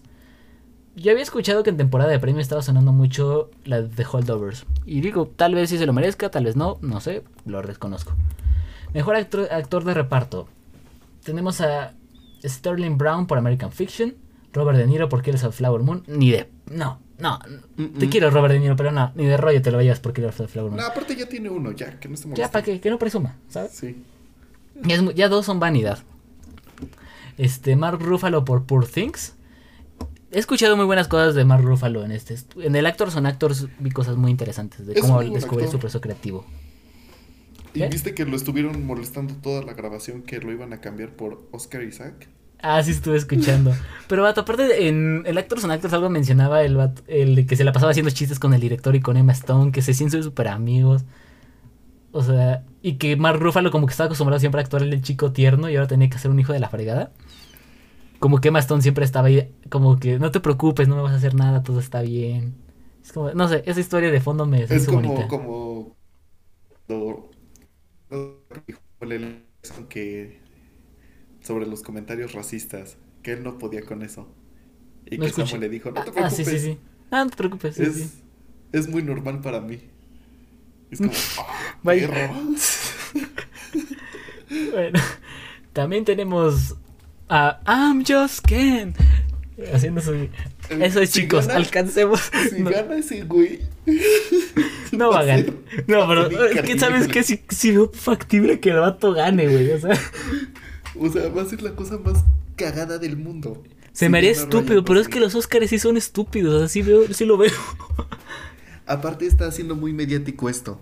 Exacto. Y sabemos que necesitan rating. Exactamente. Y bueno, el que yo creo que va a ganar, y en mi opinión, si se merece ganar, Robert Downey Jr. por Oppenheimer. Definitivamente. Este, bueno, mejor director. Tenemos a Justin Triet por Ana- Anatomy of a Fall. Muy buena película de nuevo. Muy bueno. Este, muy buena directora. Mis respetos, Martin Scorsese por Killers of Flower Moon. Te quiero mi viejito precioso, pero no vas a ganar esta. Este, Yorgos Lantimos por Poor Things. Un gran director igual. Lo que me gustó mucho La Langosta y no he visto Poor Things, pero me imagino que está igual. Jonathan Glazer por The Zone of Interest. No tengo idea de quién es esta, es esta película. Y el señor favorito de los cineastas mamadores, y cinéfilos mamadores, El Nolan. El Christopher Nolan. Y pese a que yo tengo opiniones extrañas sobre Christopher Nolan, sí se lo merece este año. Sí, sí, este año se lo va a llevar. Y se lo va a llevar. Guión original. Tenemos Anatomy of a Fall por Justin Triet. Y Anat- Arthur Harry se va a llevar esa película. Anatomy of a Fall. Su guion es, la mejo- es lo mejor de esta cinta. Y se va a llevar mejor guion. Marco mi predicción eso. David, David. Hemmingson por The Holdovers. Bradley Cooper. y Josh Singer por maestro. No. Pero bueno, están ahí. Sammy Burch y Alec Mechanic por May December. Y Cecil Song por Past Lives. ¿Ok? ¿Está bien? No con Guión no la- adaptado. Ah, May December es la de. la que produjo esta Natalie Portman, ¿no? No, no sé, no lo he visto. Es que me no sabía de la película. Es que yo hace. O sea, no, no recuerdo el no, título bien, pero yo me había. Son, me suena haber visto algo de Natalie Portman. Sí. Porque había visto un meme, algo de que. este- O bueno, un comentario de que iban a competir por primera vez Margot Robbie, Emma Stone y este. Natalie Portman, pero por producción, o sea, por película. Pero pues no, va a entrar no entra mejor película. Que gane Natalie Portman. Una genia Natalie Portman. Sí. Este, La mejor. Pero no, se la va a llevar. Anton Fall, pero bueno. Este. Mejor guion adaptado. American Fiction, Cord Jefferson, Noah Baumbach y Greta Gerwig, ambos mi pareja de cineastas favoritos. Los amo con toda mi alma, Barbie, pero no se lo van a llevar. Son grandes, A lo mejor guionistas, sí. grandes artistas. No creo, vato. Yo creo que sí. Por el hecho del caos que hay alrededor de Barbie. Es que precisamente yo creo que por eso no lo van a hacer. Como que la academia se va a espantar, ¿sabes? No, no, no, no. Siento que la academia ya no es lo que era antes. No te creas, vato. Todavía tienes a Spielberg. Y digo, Spielberg para ser un gran director que sea, sí es un director muy mañosito. Viejo mañoso. Viejo mañoso. Bueno, tenemos Christopher Nolan, Oppenheimer, en mi opinión, se la va a llevar Nolan. Este, porque, vato, el guion de Christopher Nolan de Oppenheimer es asombroso. O sea, es un guion en primera persona. Sí. Es algo muy raro, y en mi opinión, y lo narra de una forma exacta. O sea, Pero yo creo que el mejor guion es defi- definitivamente el de Space Jam de Michael Jordan. ah, vato, tenemos que hacer un día un episodio hablando de ese guion. Increíble, ¿no? ¿Sí lo leíste cuando te lo mandé? Sí. Está. Es tan antisemita, tan racista, tan... Gente que, que escuche, por si quiere contexto, busca en internet el guion original de Space Jam escrito por Michael Jordan. Es una joya, le tira basura a cada minoría, cosa existente posible. Es una Sí, joya básicamente horrible. estoy viendo a Seth MacFarlane en un guion. Exacto, exacto, no lo pude escribir mejor. Es pero aparte no sabe escribir nada. Hay unos chistes, bueno, hay una escena, nada más para dar un contexto y espero que no tengo, bueno, esto va a ser más 18, pero ¿Recuerdan la escena final cuando Michael Jordan estira su brazo de caricatura para encestarlo, el balón? Pues en la versión original de Michael Jordan, esa parte no iba a ser el, mo- el movimiento final de Jordan. En unos dibujitos muy mal hechos dentro del guion. Porque aparte hay muchas hojas perdidas de, de esa parte. No iba a ser su mano, iba a ser su pene. Michael Jordan iba a aprender a estirar su pene para encestar el balón. Pene. Qué chistosos somos, pene. Pipí popó. Pipí popo. Bueno, ese era. Esa es una escena solo para que entiendan lo turbio. Porque en teoría iba a ser una película para niños. Hay escenas de Michael Jordan insultando a los. a los Looney Tunes. Hay una escena hermosa de Michael Jordan, no sé qué tiene contra Porky. Todas las escenas que puede le dice cerdo estúpido. Porque es tartamudo. Quería ¿Lo errar el comentario, vato. Pero, Pero bueno, bueno. Sigamos. Este. Ganador Oppenheimer. Ganador Oppenheimer, sí, sin duda. Eh, película animada. The El Boy and niño- the Hero. Bueno, Niño y la Garza. Como los de la autónoma. Ahí está, ahí está. El, el güey que se robó la garza de. Sí se lo robaron, ¿no? solo la rompieron, ¿no? Sí. No, se la llevaron. No manches. la garza muerto. De esto trata. Este, bueno. Eh, solidaridad con el movimiento de la Watch. No queremos no queremos funa. Los los apoyamos en todo lo que pase. Arriba las Sí. Eh, ¿Cómo se llama? Revelarte. Arriba el revelarte. Ah. Ah, sí. Este, bueno, película animada. El niño y la garza. Elemental. Elemental está de sobra aquí. Me vale. Sí, yo hubiera metido Tortugas Ninja. Sí, sin. Mira, honestamente, a mí Tortugas Niña no me encantó el guion, pero por el simple hecho del diseño artístico, se merecía entrar en esa Está categoría. pasadísimo. Exacto, sí, verdad. sí, mi respeto. En ese sentido, creo que sí le ganó a Spider-Verse en diseño Eh, artístico. Sí, no manches, o sea, el- cambian tan rápido de, animación. O sea, es fabuloso. eh, el cómo, cómo se relacionan entre, entre ellos las tortugas. Sí, sí. Es, es muy bien, o sea, está bien hecha la película. A mí a mí sí- guion no me encanta, pero en el apartado artístico, solo por eso yo creo que sí merecía la nominación más que Elemental. Elemental es una Sí. buena película, pero no para un Oscar. O sea, sin No. esto. Este, pero bueno, supongo que Disney tiene que entrar siempre en esta categoría, ¿no? Porque aparte ni en los Anis está nominada. O sea. Ninguna de Disney entró a los Anis de este año. Pero bueno, a Nimona de Netflix, esta la habías visto tú. No la he visto yo, pero he escuchado cosas buenas Sí, de está muy chida. El, el guion está muy bueno. eh, la animación igual es buena. Pues, Y fíjate que hay una historia bien interesante con esta película. Sí, que era de Disney. Bueno, de Blue Sky. Ajá, eh, no, de del creador de, de, de- de, ah, Grandes Héroes. Por eso, bueno, o sea, pero está produciendo dentro de Blue Sky, o sea, me refiero.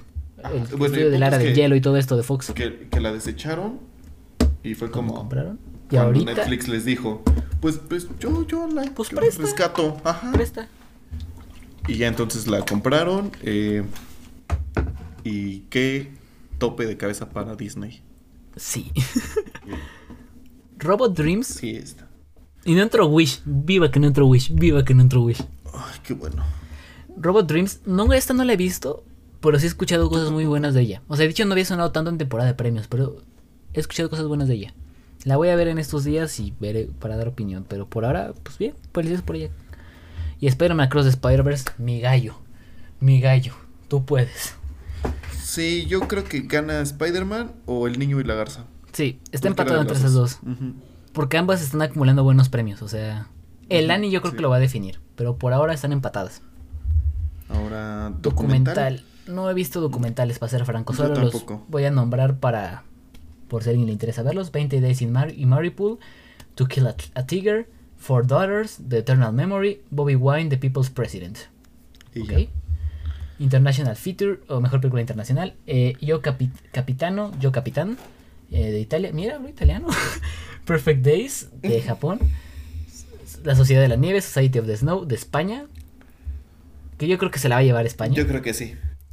The Teacher's Lounge, Ger- eh, German, Alemania. The Zone of Interest, la zona de interés. O Reino Unido. Zone of Interest también, ¿sabes qué? Porque está en mejor película. Ah, mira, a mí me puso triste que no entró Totem. Es una También, también. Ah, pasadez de madre, de verdad, es una gran película. También. O sea, sí me enojó que no entrara Totem. No, con, bueno, a lo mejor podría quitar Italia y la España, pero es que no las he visto. Tampoco la de Alemania. Son of Interest tampoco. Digo, no he visto ninguna casi de esta categoría, pero ojalá hubiera entrado Totem. Bueno, La Sociedad de la Nieve sí la vi. O sea, bueno, so- a excepción de Ciudad de la Nieve. Pero La vi de hecho hoy. aquí la compet...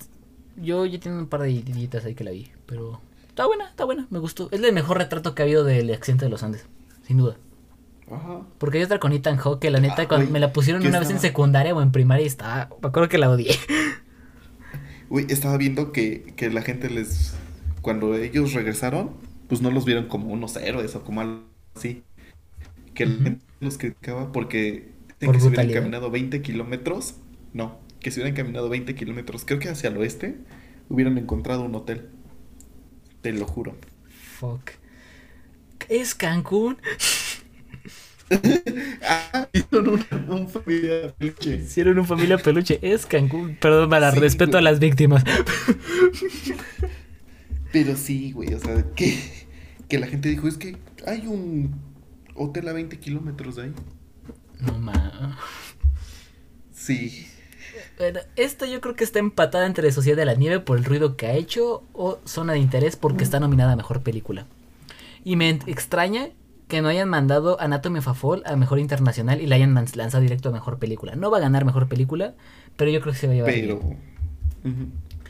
Mejor edición, Anatomy of a Fall. Me podría, podría ser, podría ser. No creo, pero me gustaría. Kevin Ten de Holdovers, Telma Schoonmaker, mi diosa, a ella le rezo todas las noches. Telma, te amo, eres la mejor editora que ha existido en este estúpido mundo.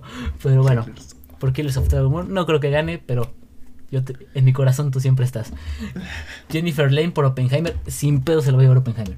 Yorgos Marbo, ah, no, Él. Marbro- ey- Marprotz, ella, este, o él, Ah, es ella. es ella, Ella.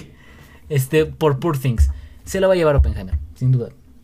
Porque hace poquito vi un video de que alguien puso Oppenheimer en orden cronológico y se dio cuenta que destruía, así destruía la película.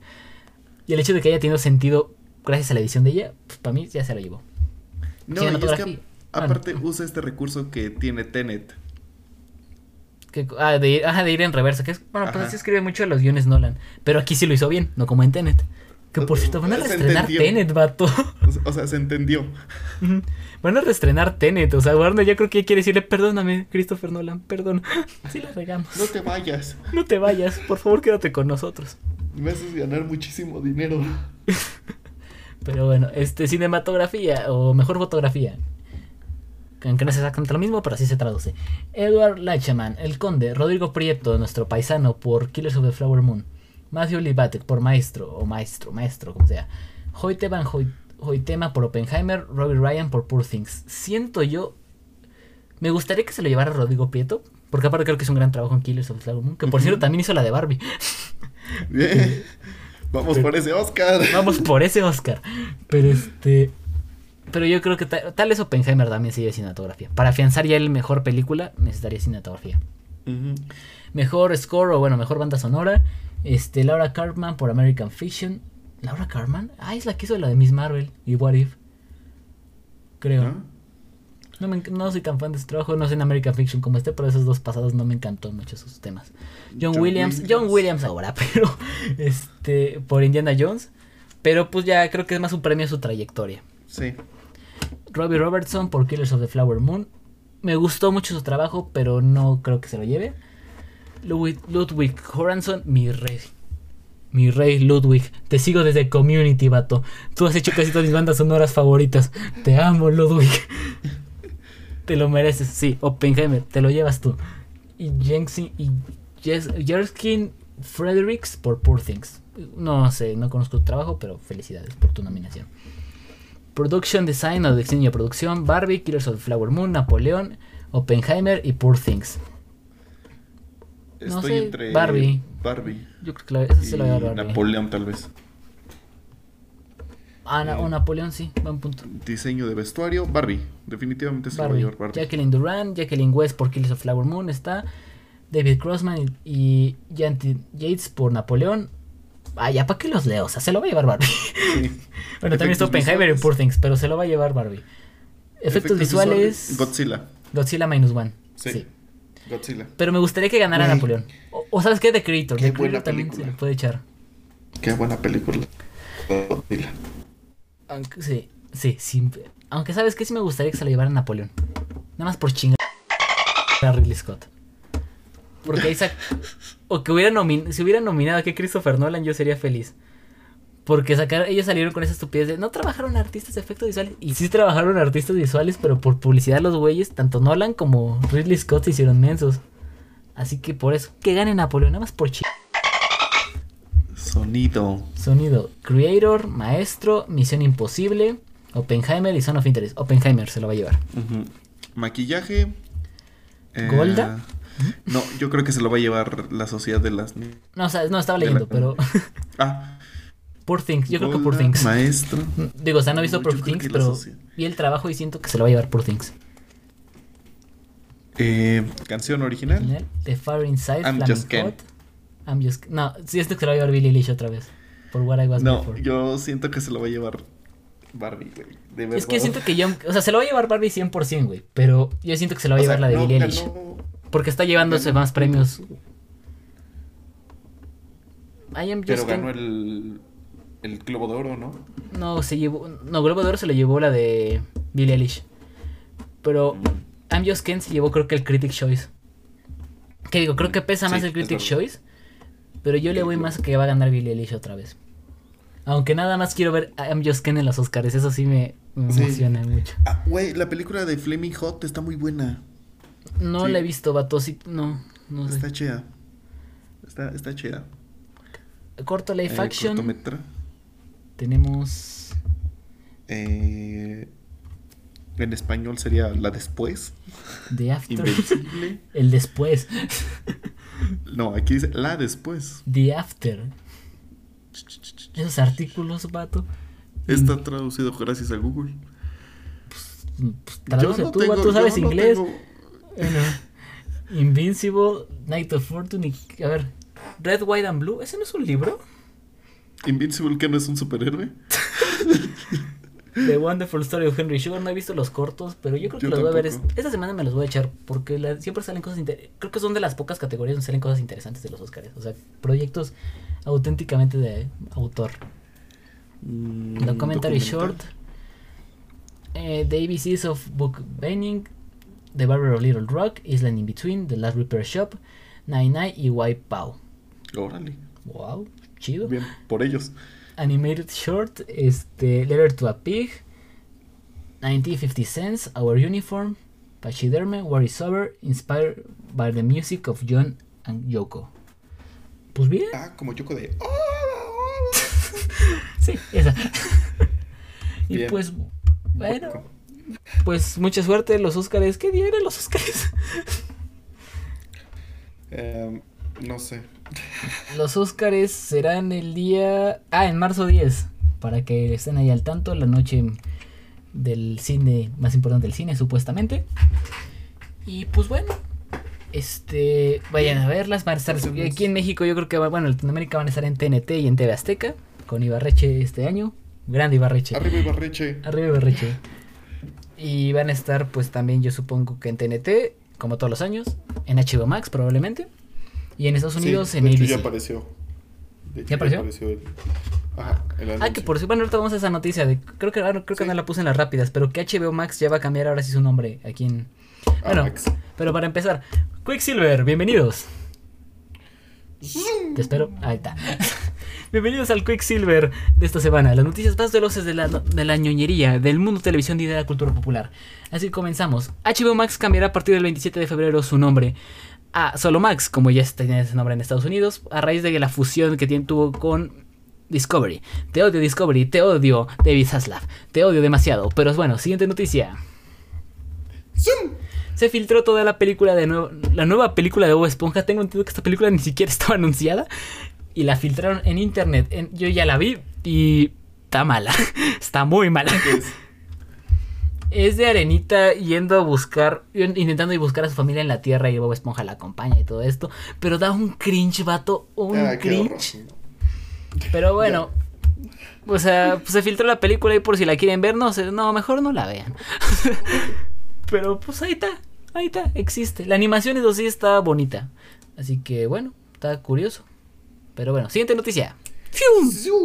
Eh, se filtra el primer episodio de de los Padrinos Mágicos eh, de la nueva serie que va a salir y pues ya básicamente es eso. Filtraciones de Nickelodeon. Sí, la nueva serie de los pa- yo también ya también vi ese episodio. Y ese sí está bueno, güey. O sea, curiosamente está bueno. No sé si no esperaba nada ya de los padrinos mágicos, pero me gustó. Ah, O sea, siento que está un poquito flojo, pero digo, es el piloto, güey. O sea, apenas sí, sí, sí. Están Está tomando probando. carácter. están agarrando. Pero la neta, me llama la atención lo que quieren hacer con los padrinos mágicos. Mucha suerte. Siguiente noticia. Eh, la nueva película de Jurassic Park. Me emociona, me encanta Jurassic Park. Y de hecho va a volver el escritor de la primera. Sí, sí vi. Hasta el momento no se sabe si va a ser un remake completo de la saga, si van a ignorar Jurassic World, pero No, sí vi eso, que, que sí va- le van a dar continuidad a la última trilogía. es que vi que lo único como más en forma. Es que yo vi que lo único que dijeron fue es el inicio de una nueva era jurásica, pero que no dijeron nada más. Pero bueno, veamos Pero qué bueno. pasa, ¿no? Veamos qué pasa. Siguiente noticia. Tenemos una película, la película de Jesús, realizada por Martin Scorsese, comenzará filmaciones en abril. Me llama la atención, la vez pasada casi fundaron y mataron a, crucificaron a Martin Scorsese por la última tentación de Cristo y por Silence. Veamos cómo le va en esta ocasión, pero pues Creo que si alguien puede hablar de religión en cine, es Martin Scorsese. Mucha suerte a mi viejito. O Mel. Gibson. O Mel, no, Mel Gibson no. Que, que ese Claro que- que sí. no, claro que no.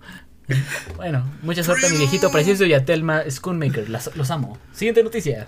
Eh, ¡shum! Eh, se empieza a firmar la nueva película de Bob el Constructor. No sé qué pensar, vato. O sea, como para qué. Porque aparte es de las películas que me está produciendo Mattel a raíz del éxito de Barbie. Ay, Y es como. No, creo que no entendieron el mensaje de que por qué Barbie fue exitosa, pero pues bueno. usted no Eh. aprende, ¿verdad, Simpson? Usted no aprende, ¿verdad? Pero pues bueno, va a estar producida por Jennifer López y protagonizada por Anthony Ramos. Fíjate que no me cae bien Jennifer López. A mí tampoco, vato, pero pues ya, es la J. Lo, la ex del Ben Affleck. bueno, siguiente noticia. ¡Shum! Noticia que me emociona mucho. Este, va a haber un musical dirigido por Matthew Baut, quienes no lo conocen, es el director de las películas de Kingsman. Y escrito por mi padre, Dave Chazelle. Mi Bueno, que podría ser, podría ser mi hermano, es, jo- es bien joven, creo que es el más joven en ganar un Oscar. Pero bueno, mi padre, mi hermano, Dave, este, Dave, ah puta, me acabo de olvidar su nombre. Damien. Damien Chazelle, Dave, Damien Chazelle. Honestamente, qué alegría. Y que ya, por cierto, ya también tenemos una nota más del director de Kingsman, que al parecer no sabe qué hacer con Kingsman. O sea, está escribiendo la tercera. Tiene... Dice que ya sabe cuál es el comienzo, pero no sabe cuál... Y el final, pero no sabe todo lo de en medio. Es como, de, se ve que va bien chida la escritura. Bien por ti.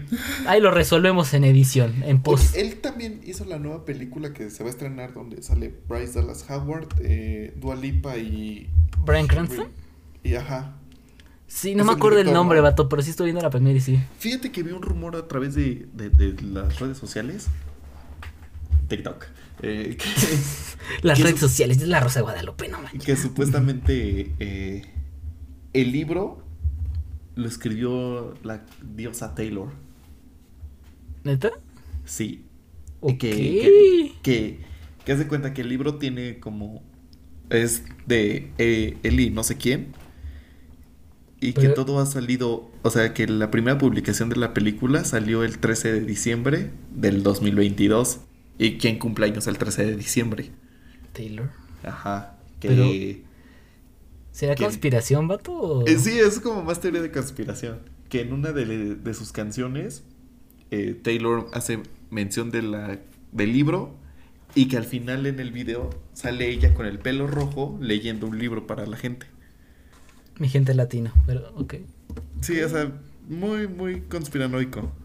Muy fumado, pero podría ser posible. Y sea, que el gato que sale en, la, en el póster ¿Es el gato de Taylor? es el gato, o sea, se parece mucho al gato de Taylor. Y en la cuenta de Instagram del gato sale con Taylor.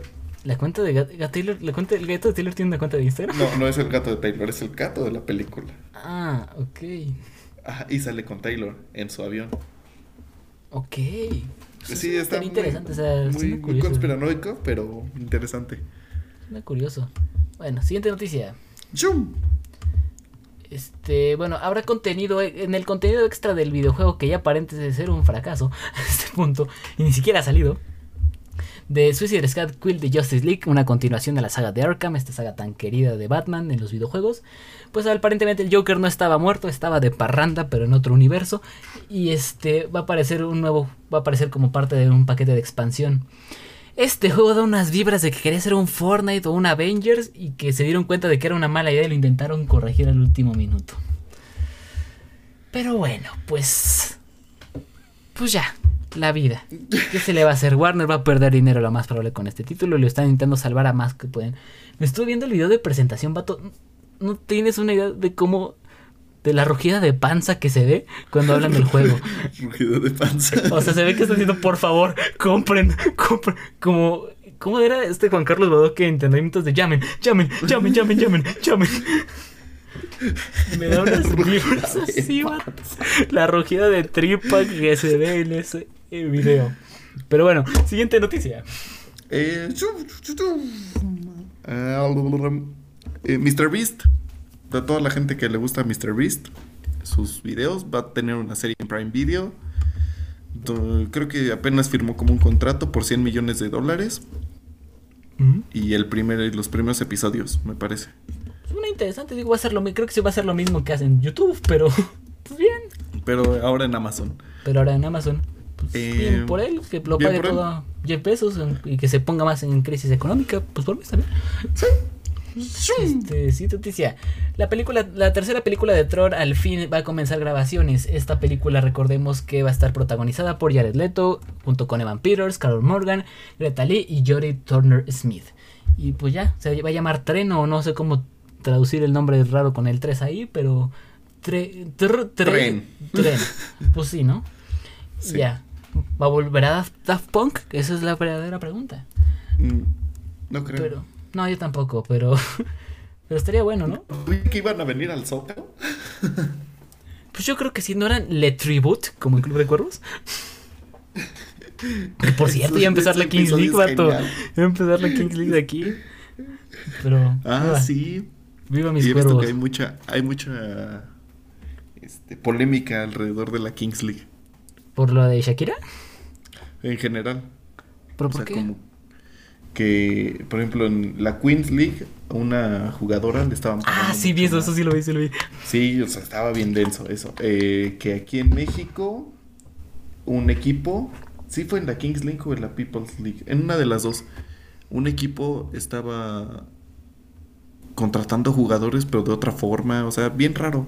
Ah, sí, del chisme. Ah, sí fue lo de Germán, ¿no? De que estaba intentando contratar Ajá. jugadores de España. Bueno, Sí. de los de que estaban en la Kings League de España. Sí, sí, sí. Y de ahí de lo de la chica que ella en España, de las aniquiladoras o algo así, que le estaban pagando extra. Ajá. Polémicas muy babosas en mi opinión, Sí, pero, o sea, eh, pero pues me, ¿no? es el chisme que hay. Es el chismecito que hay de eso. Muy chafa, pero pues me, existe. Cuervos, por mí que mis cuervos ganen me vale. Cuervos, Este, cuervos. Eh, Eh, ah, bueno. Siguiente noticia. um, eh, comienza una secuela de Los Hechiceros de Waverly Place. Mm, lo veo innecesario, pero ok. Pues igual me suena extraño, pero pues va a tener el regreso de Justin Rousseau, o no me acuerdo el nombre del actor, que sale en How I Met Your Mother. Ajá. Este. Pero ah, no Selena Gómez. Espérate, lo tengo en la mente, lo tengo. David Henry. Este. Y van a, va a tratarse de. Va a estar- Selena Gómez va a estar de invitada. van- ellos dos van a producir la serie. Selena Gómez va a ser la actriz de invitada. Y David Henry va a ser como un papá. Va a ser protagonizada por sus hijos. Ya. En retrospectiva, vato, y tengo que decirlo, qué gran serie Los Hechiceros. O sea, la vi hace. Salí, entrando, recién entrando hace como cuatro años. La vi ya. Y recuerdo que, si bien la primera temporada es un asco, la tercera y la cuatro dan cringe. Pero la segunda, la segunda temporada es una joya. Tocan temas como de la frustración adolescente, del labor de un artista. Amo. Mm, No lo sé, yo nunca tuve frustración adolescente. Cállate, güey. No, no. Por eso, por eso, ¿ves? Por eso crees que Dave Chappelle es mejor. Por esas cosas. Ay, ¿tú qué vas a saber de comedia? ¿Tú qué le vas a saber a la vida, güey? Pero bueno. Selena Gómez va a estar este. Bueno, ah, esto ya lo dije. Bueno, y de hecho, y justo hoy, esta noticia, pues es de hace unas, unas semanas. Pero justo hoy ya Selena Gómez publicó, o David Henry, no vi quién fue, la foto de la familia reunida, porque están grabando el piloto. Todavía la serie no es oficial. Están grabando solo el piloto para ver si sí se arma o no se arma. Pero bueno, siguiente noticia. Eh, la temporada 7 de The Office, pero esa no, no la abrí. Ah, bueno, habrá una temp- séptima temporada de The Office llamada The Office Superfan Episode. Se bueno, ya se lanzó el día 22. Eh, pues, una noticia un poco vieja. se lanzó a través de Peacock. Estas, esta temporada incluye episodios nunca antes visto y escenas extendidas. Tal cual no es una temporada nueva, solo están reciclando contenido de De la séptima pasadas. temporada. Porque son nueve, ¿no? Sí, son nueve. Sí, creo que es la última en la que salió Michael, ¿no? Ajá. Bueno, siguiente Eh, noticia. Eh, Rockstar demanda a Remedy por logos parecidos. Y lo destacar de esta noticia es que Remedy Games, o no sé cómo se llaman, porque aparentemente los estaban haciendo el remake de Max Payne, una de las franquicias de Rockstar principales, y los demandaron porque su logo aparentemente se aparece mucho, porque pues sí, es una R, obviamente se va a aparecer el, el estúpido logo. Lo único que dice es Remedy. Ah, o sea, ah, son- me, me da muchas vibras a dispararte en el pie. es, una, es un rugido de tripa.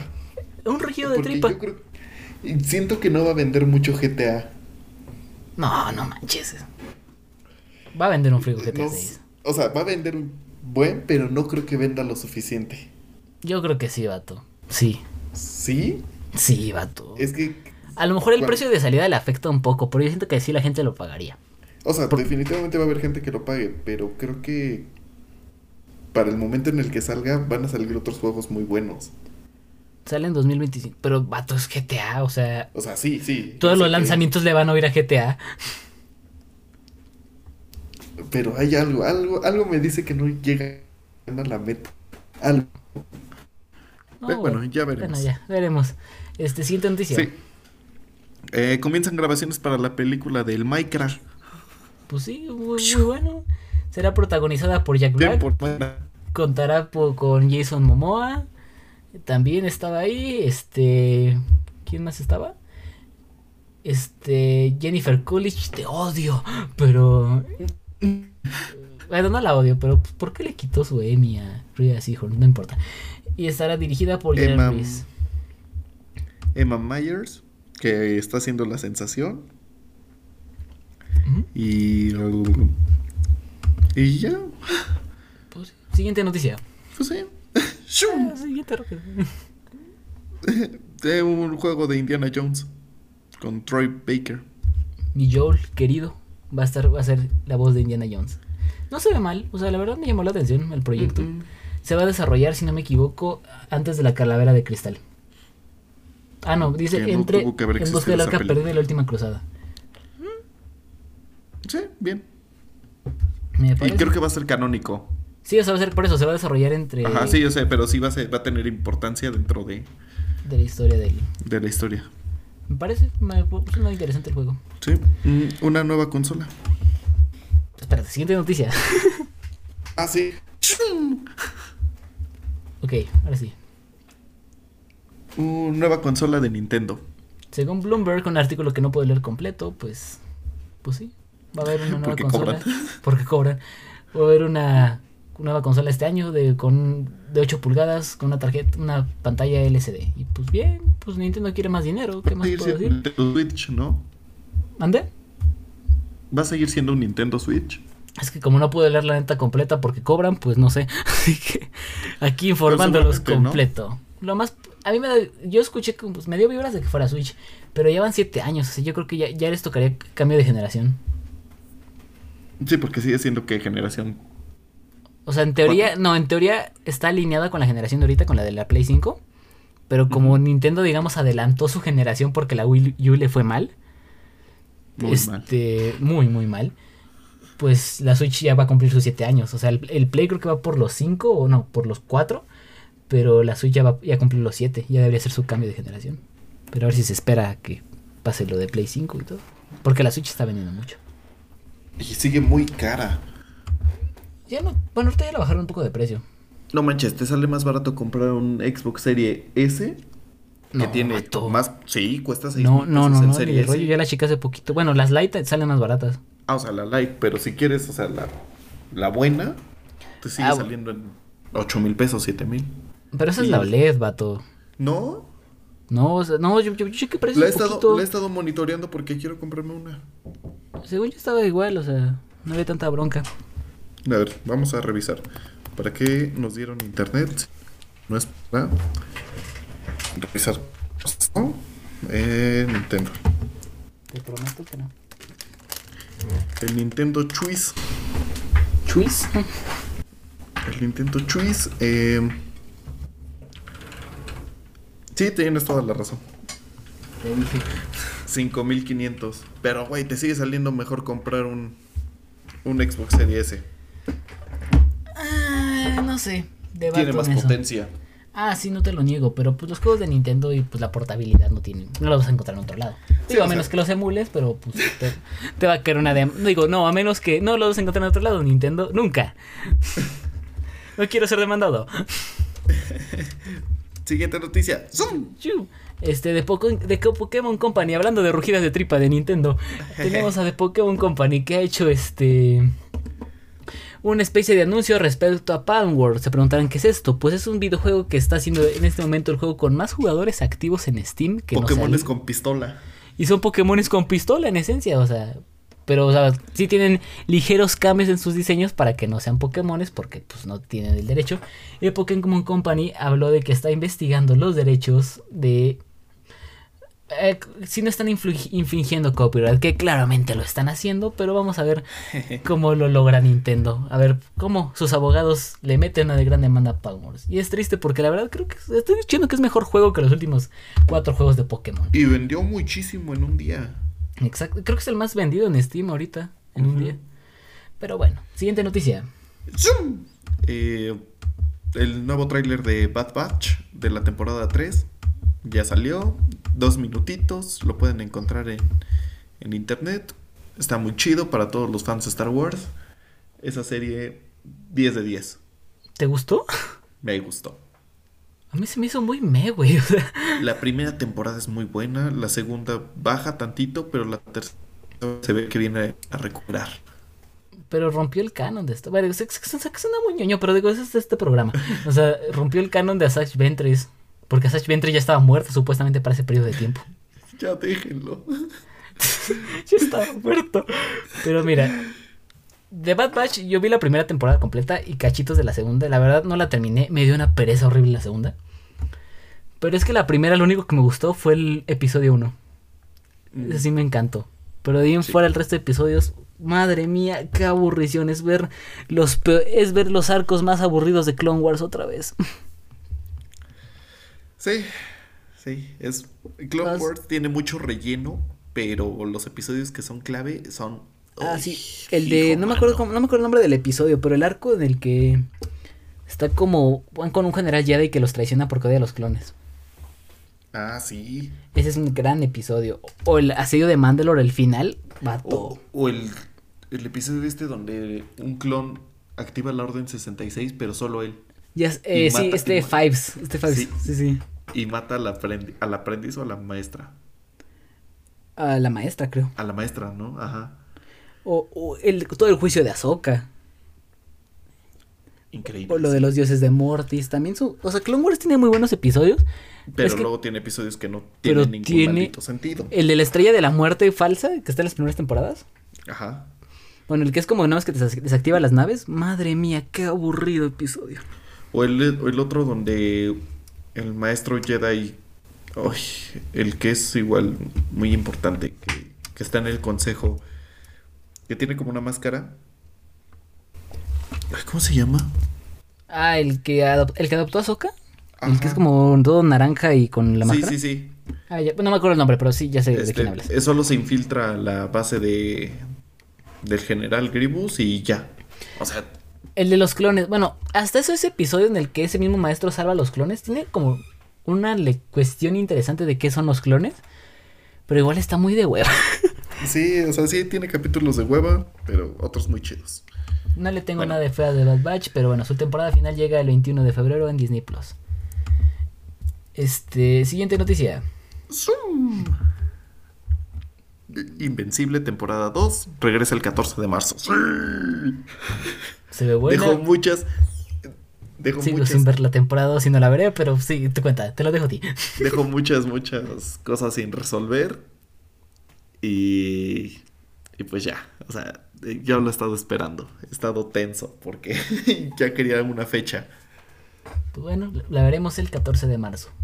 Siguiente noticia. Zoom. Esta la amo. El dios de la comedia. No me importa lo que digan otros gente, cierta gente inculta de este programa. Ah, Vuelve el 18 de febrero con un nuevo invitado y que será su protagonista o su personaje más recurrente diciendo cosas estúpidas y horribles. Como Steamboat, Wi- Steamboat Willie regresa en la nueva temporada de Last Week Tonight con John Oliver. Esta se estrenará el 18 de febrero a través de Max o lo podrán encontrar los capítulos también en YouTube. Grande, John Oliver, te amo. eres un ser odioso. Y tú eres un inculto. ¿Y eso, y eso a mí qué?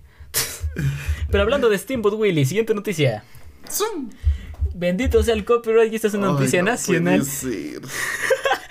Estaba Y en esperando tu página- reacción, vato. Una página oficial del gobierno. El tren Maya tiene un nuevo conductor. Así es. Lo como llamarían Adult Swim, la. Ajá. La perro género femenino de estado de eh, de dominio público está conduciendo un tren Maya en un post del 16 de enero, noticia un poco vieja, de el tren Maya. Y pues No, nada, no, ya, no voy a hablar al respecto porque no voy a politizar esto. Mira, no tienes que nada más dime qué opinas de la decisión. Que se vayan al demonio, son unos incompetentes. Ojalá hubieras que estuve buscando, investigué la nota, estuve buscando que pusieran así como Mickey Mouse o algo. Dije, los van a demandar, qué bueno. Pero pues no. ¿No? No, hasta los tipos fueron listos, güey. Sí. Pero es el frame de Disney, igual Disney Animation, igual y sí. Sí los pueden demandar por lo del logo. ¿Quién sabe? Ay, no, no, no, ya. No voy a hablar. Bueno, búsquenlo en la página para que lo vean. Solo Siguiente noticia. Eh, Alonso Ruiz Palacios va por el oso negro en Berlinale 2023. 24. Bueno, 23. 23. 23. Ah, no, 24, sí. Cierto, 24, cierto. sí, Qué de rato, 24. cierto. Sí, eh, es una estatuilla. Es una película protagonizada por Raúl Briones, Rooney Mara, Ana Díaz y Motel Foster. Vato. No he visto esta película, pero me suena tan hermoso, güey. Eh, en los comentarios dicen The Beer México. eh, Mad Men, ajá, Mad Men. Incendios, Denis Villeneuve, desde hoy en Eh. movie. ¿Eso qué, tiene- no qué tiene que ver? Bueno, no importa. El punto. Este, Alonso Ruiz Palacios es mi director mexicano actual favorito. Amo a este sujeto, su trabajo es impresionante. Una película de policías me rayó. ¿Cuál hizo la de Güeros, creo que fue? No, Güeros no es de él. En la que sale de Nash Huerta. ¿Cómo se llama? Eh, Pantera Negra. No, vato. Ahorita te digo. Ah, la que se desarrolla en Ciudad de México. No me acuerdo el nombre de la película, pero está buenísima. Lame. Mm, A ver, Alonso. Paradise Café. No, era otra. Bueno, él hace una película que me encanta que se llama Museo. Ah, Museo también es muy buena. Y me estás matando, Susana. Qué genial. Sí es Güeros, ¿no? esa. No, no era Güeros. No, Güeros es la que produjo. Ah, sí era Güeros, sí era Sí, Güeros, es sí es cierto. sí. Ah, entonces, pues Güeros. Sí. Güeros. Una película de policías también es muy chida. Es de mi director es mi favorito mexicano actual. Y se nota porque me acordé el nombre de su película. Pero este es mi director mexicano actual favorito. Y este es protagonizado por Raúl Briones, que es. Me suena de. que- No es el que salió en Club de Cuervos, el pepenador. Digo, igual ya, ya sé que ha hecho más trabajo en su vida, pero lo reconocí por eso. Por Pepenador. Creo que sí, ¿no? Ronnie Sí. Mara, que igual, pedazo de actriz que es Ronnie Mara. Es una de mis películas favoritas que se llama Una historia de, de fantasmas. Esa la voy a recomendar algún día en el podcast. Ana Díaz y Montel Foster. Pues Muy bien. muy bien, muchas felicidades y mucha suerte a nuestro compadre, Alonso Ruiz Palas. Es mi tocayo, ¿cierto? Es mi tocayo. Sí, tú eres Alonso. Sí. Sí. Y bueno, para cerrar tenemos una noticia triste, pero siguiente noticia. Zoom. Eh, Eh, Javier Milei propone una reforma para eliminar el Instituto Nacional de Cine de Argentina. Esto a raíz de que, pues, como saben, está Javier Milei es un presidente que está intentando... Bueno, no vayamos a politizarlo mucho, polit- politizar mucho esto, pero recordemos que él es un político de extrema derecha que, pues, bueno, que así se describe, y que está intentando rescatar la economía de Argentina, que es pasando por su mejor momento. Y una de sus medidas es una reforma para eliminar el Instituto de Cine. La esperanza que queda es Que no. que tiene que ser aprobada por el Congreso de Argentina, pero pues, y no está muy a favor de las propuestas de mi ley. Pues, Y su- fíjate que, bueno, o sea, ya, ya entrando a la otra parte del, del programa, eh, vi las últimas, bueno, vi cuando el, el mal acecha, cuando Ajá. la maldad acecha, que es una película... Ya vamos a la recomendación de la semana, pero Sí, ya. Que es una película argentina. Es muy buena. Es increíble. Ay. ¿De qué trata? Trata sobre. Sobre una persona que está como poseída. Les, les dicen el. El bicho, una cosa así. El punto es que. que trata de eso, de pura maldad, o sea, ni siquiera parece como un demonio o algo, no, no, no, es pura maldad, escenas bien perturbadoras. Pero es como una- que pura maldad, vato. Ajá, o sea, haz de cuenta que para matar a la maldad necesitas como cierta arma especial. Y entonces, eh, pues a lo largo de la película la gente empieza a matar a gente, se matan entre ellos, o sea, la maldad se, se... Es que este concepto de maldad, o sea, no, no es como una maldad física. Muy, ok, ¿cómo muy entonces? bueno. Pues sí, como un concepto, o sea, como algo que, que ataca a la gente, pero, pero la infecta. O sea, la llena de odio, con ganas de matar gente, libera tus peores miedos. Muy denso. Una muy buena película de terror, desde muy bajo presupuesto, pero lo hace fabuloso. El cine argentino es muy bueno, pero no he visto esa pero particularmente, pero le voy a echar un ojo. Está muy chida. Sí, si la puedes ver, vela, está, está muy buena. Otra cosa que vi, he visto mucho esta semana. Eh, vi la serie de Ted, en la que habíamos hablado hace unas, unas semanas. Es la cosa más chistosa, más incorrecta, más increíble. Definitivamente Seth Mac- MacFarlane lo hace muy bien. Dijo que sí iba a haber una segunda temporada, pero siempre y cuando la gente estuviera dispuesta a ver más de, de ese personaje. Eh, lo hace increíble. Muy, Detesto muy ser buena. McFar- McFarlane, pero amo Ted, amo la serie de Ted. Digo, amo la película de Ted. Y en particular no he visto la serie todavía, pero he visto, he visto cachitos igual. Y vi el clip en el que está en, en la iglesia. Es, Cristo. es increíble. Vato, vato, qué gran escena. Eh, ese clip. Luego hay un episodio donde otro juguete cobra vida.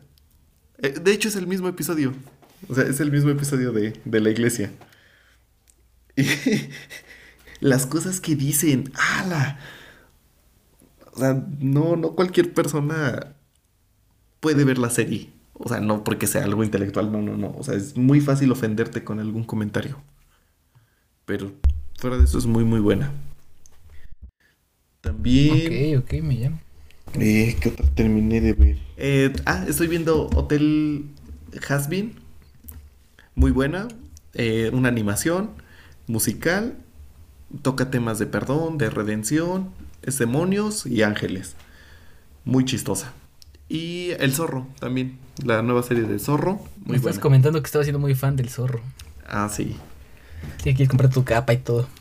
Me voy a hacer un disfraz del zorro porque gran personaje. No se habla mucho de él, pero es un gran personaje de la cultura pop. Fue la inspiración de Batman también, creo, ¿no? Sí, claro. De hecho, cuando se mueren los papás de Bruce, es porque Salen de ver ver el zorro, de la máscara del zorro. Muy buena peli, muy buena. Bueno, no he visto la serie, pero pues escucharé tu recomendación y ahí, pues ahí lo dejamos también para ustedes, querido público, que si desean ver algo esta semana, pues pueden ver El Zorro, Hotel Hasbin. Ambas están en Amazon, ¿Dónde podemos ver, dónde pueden ver Ted? en Cuevana, porque todavía no sale en México. Bueno, sí, está, ella está en Peacock, creo, ¿no? En Estados Unidos. No, en Hulu. No, no, ¿Sí, no, no. En, en Peacock o en Universal. No, Peacock es de Universal. Ajá. Pero en México, en México va a salir creo que en Universal. ¿Universal tiene plataforma? Sí. Bueno. Este... Y bueno, son mis recomendaciones. No, me habías dicho, dijiste otra serie al inicio. Mm, no, Sí, antes de la de Ted habías dicho otra. No hablé de la película. Ah, la pelea argentina, cierto, cierto. Pues bueno. Yo esta semana, pues la verdad no he visto mucho. Ha sido semanas ocupadas, pero sí, ya termi- terminé de ver Chernobyl. El episodio que no- se perdió de este, de este podcast, hablamos un poco de eso. Pero ya vi Chernobyl por fin. Y madre mía, qué hermoso pedazo de serie. El primer episodio abre con el caos interno de cómo la gente intenta lidiar con una crisis, algo que eh, la ignora, como la ignorancia, la incompetencia y el orgullo termina cegando y provocando un desastre nuclear. Algo que puede haber sido fácilmente evitable y que aparentemente los hombres de esta nación lograron esquivar. no tengo palabras para describir actuación, nivel guion. El guion es asombroso, no solo por la estructura en sí, sino por la forma de los diálogos, la forma de, de estructurar las conversaciones humanas. La creación de personajes está asombrosa. Cada uno le dan el lugar que corresponde. Como saben que están sacrificando, pero como ocultan secretos. Tiene mi respeto esa serie completamente. Eh, el episodio final es asombroso de igual forma. Y cómo empieza eh, a mitad de la trama cuando se. Bueno, al final de la trama cuando se mata el. No me acuerdo el nombre del científico. Pero que estuvo a cargo. Y que luego regresen a eso y entiendas las razones de su, suicidio, de su suicidio. No tiene precio. Está muy cabrón. Una forma. En el episodio pasado lo dije y creo que lo sostengo, aunque pues, se perdió ese episodio. Pero creo que es una muestra de algo que yo he escuchado hace mucho, que era todas las grandes catástrofes de la humanidad empiezan por una grandísima estupidez. Y cómo eso desencadena la el que se disuelve la Unión Soviética. O aparte los créditos finales, o sea, cuando muestran los datos de... Sí. No, o sea, que según creo que nada más murieron 30 o, sea, o 3 según los datos de la Unión Soviética. No es cierto, murieron mínimo, creo que... ¿Cuánto era el estimado? Creo que 80, 800 mil o algo así. Güey, y los afectados, la, la señora que le dijeron que ya no podía tener hijos y que al final sí. Y que ella se había salvado, pero que pone todas como vive sufriendo. Ah, está muy de... Los mineros, o sea, a pesar de que no tuvieron ningún... Ventilador, aire, nada, y entraron ahí. Desnudos, o sea, y eh, no, no tuvieron ningún ataque de, por radiación o algo así, pero... No, estuvo muy, muy buena esa serie. Si la pueden ver, está en HBO Max. Max, en unos días. Ay, mañana se vuelve Max, ¿no? Ah, no, es febrero, cierto, en un mes. y mi segunda recomendación, que esta no la he terminado, pero de series que tenía pendientes yo, True Detective. Es verdad, la empecé a ver la, la nueva temporada. Yo no he visto la nueva temporada, empecé a ver, empecé de cero, la 1. Porque yo, eso sí, digamos, yo a nivel, siempre me he fijado mucho en los, cuando hacen los intros. Soy muy fan de los diseños de los intros en muchas ocasiones, algo que yo le pongo mucha atención. O los créditos finales de películas. Y vato, el, yo siempre yo estuve enamorado por años del intro de True Detective. Se me hacía hermoso. Una canción que yo creo que no es tan complicada. Bueno, sí es complicada. Pero no es tan compleja en el sentido de. No es como recrear todo un escenario en 3D. Simplemente es ir haciendo capas y capas en After, en After Effects, por decir una forma. Y me obsesioné con ese intro de con tan, digamos, simpleza, por falta de una mejor palabra, porque no necesariamente eso, logran tanto. Eso es hablando del intro. Pero ya el primer episodio de la serie, creo que sí cumple mucho con los clichés de una serie de detectives. Así el típico. Pero me encantó mucho el hecho de que justifican la narración de voz en off de un detective de las películas de antaño. esto es siempre de esa persona entró. Para mí era un estúpido. Yo solo pensaba que.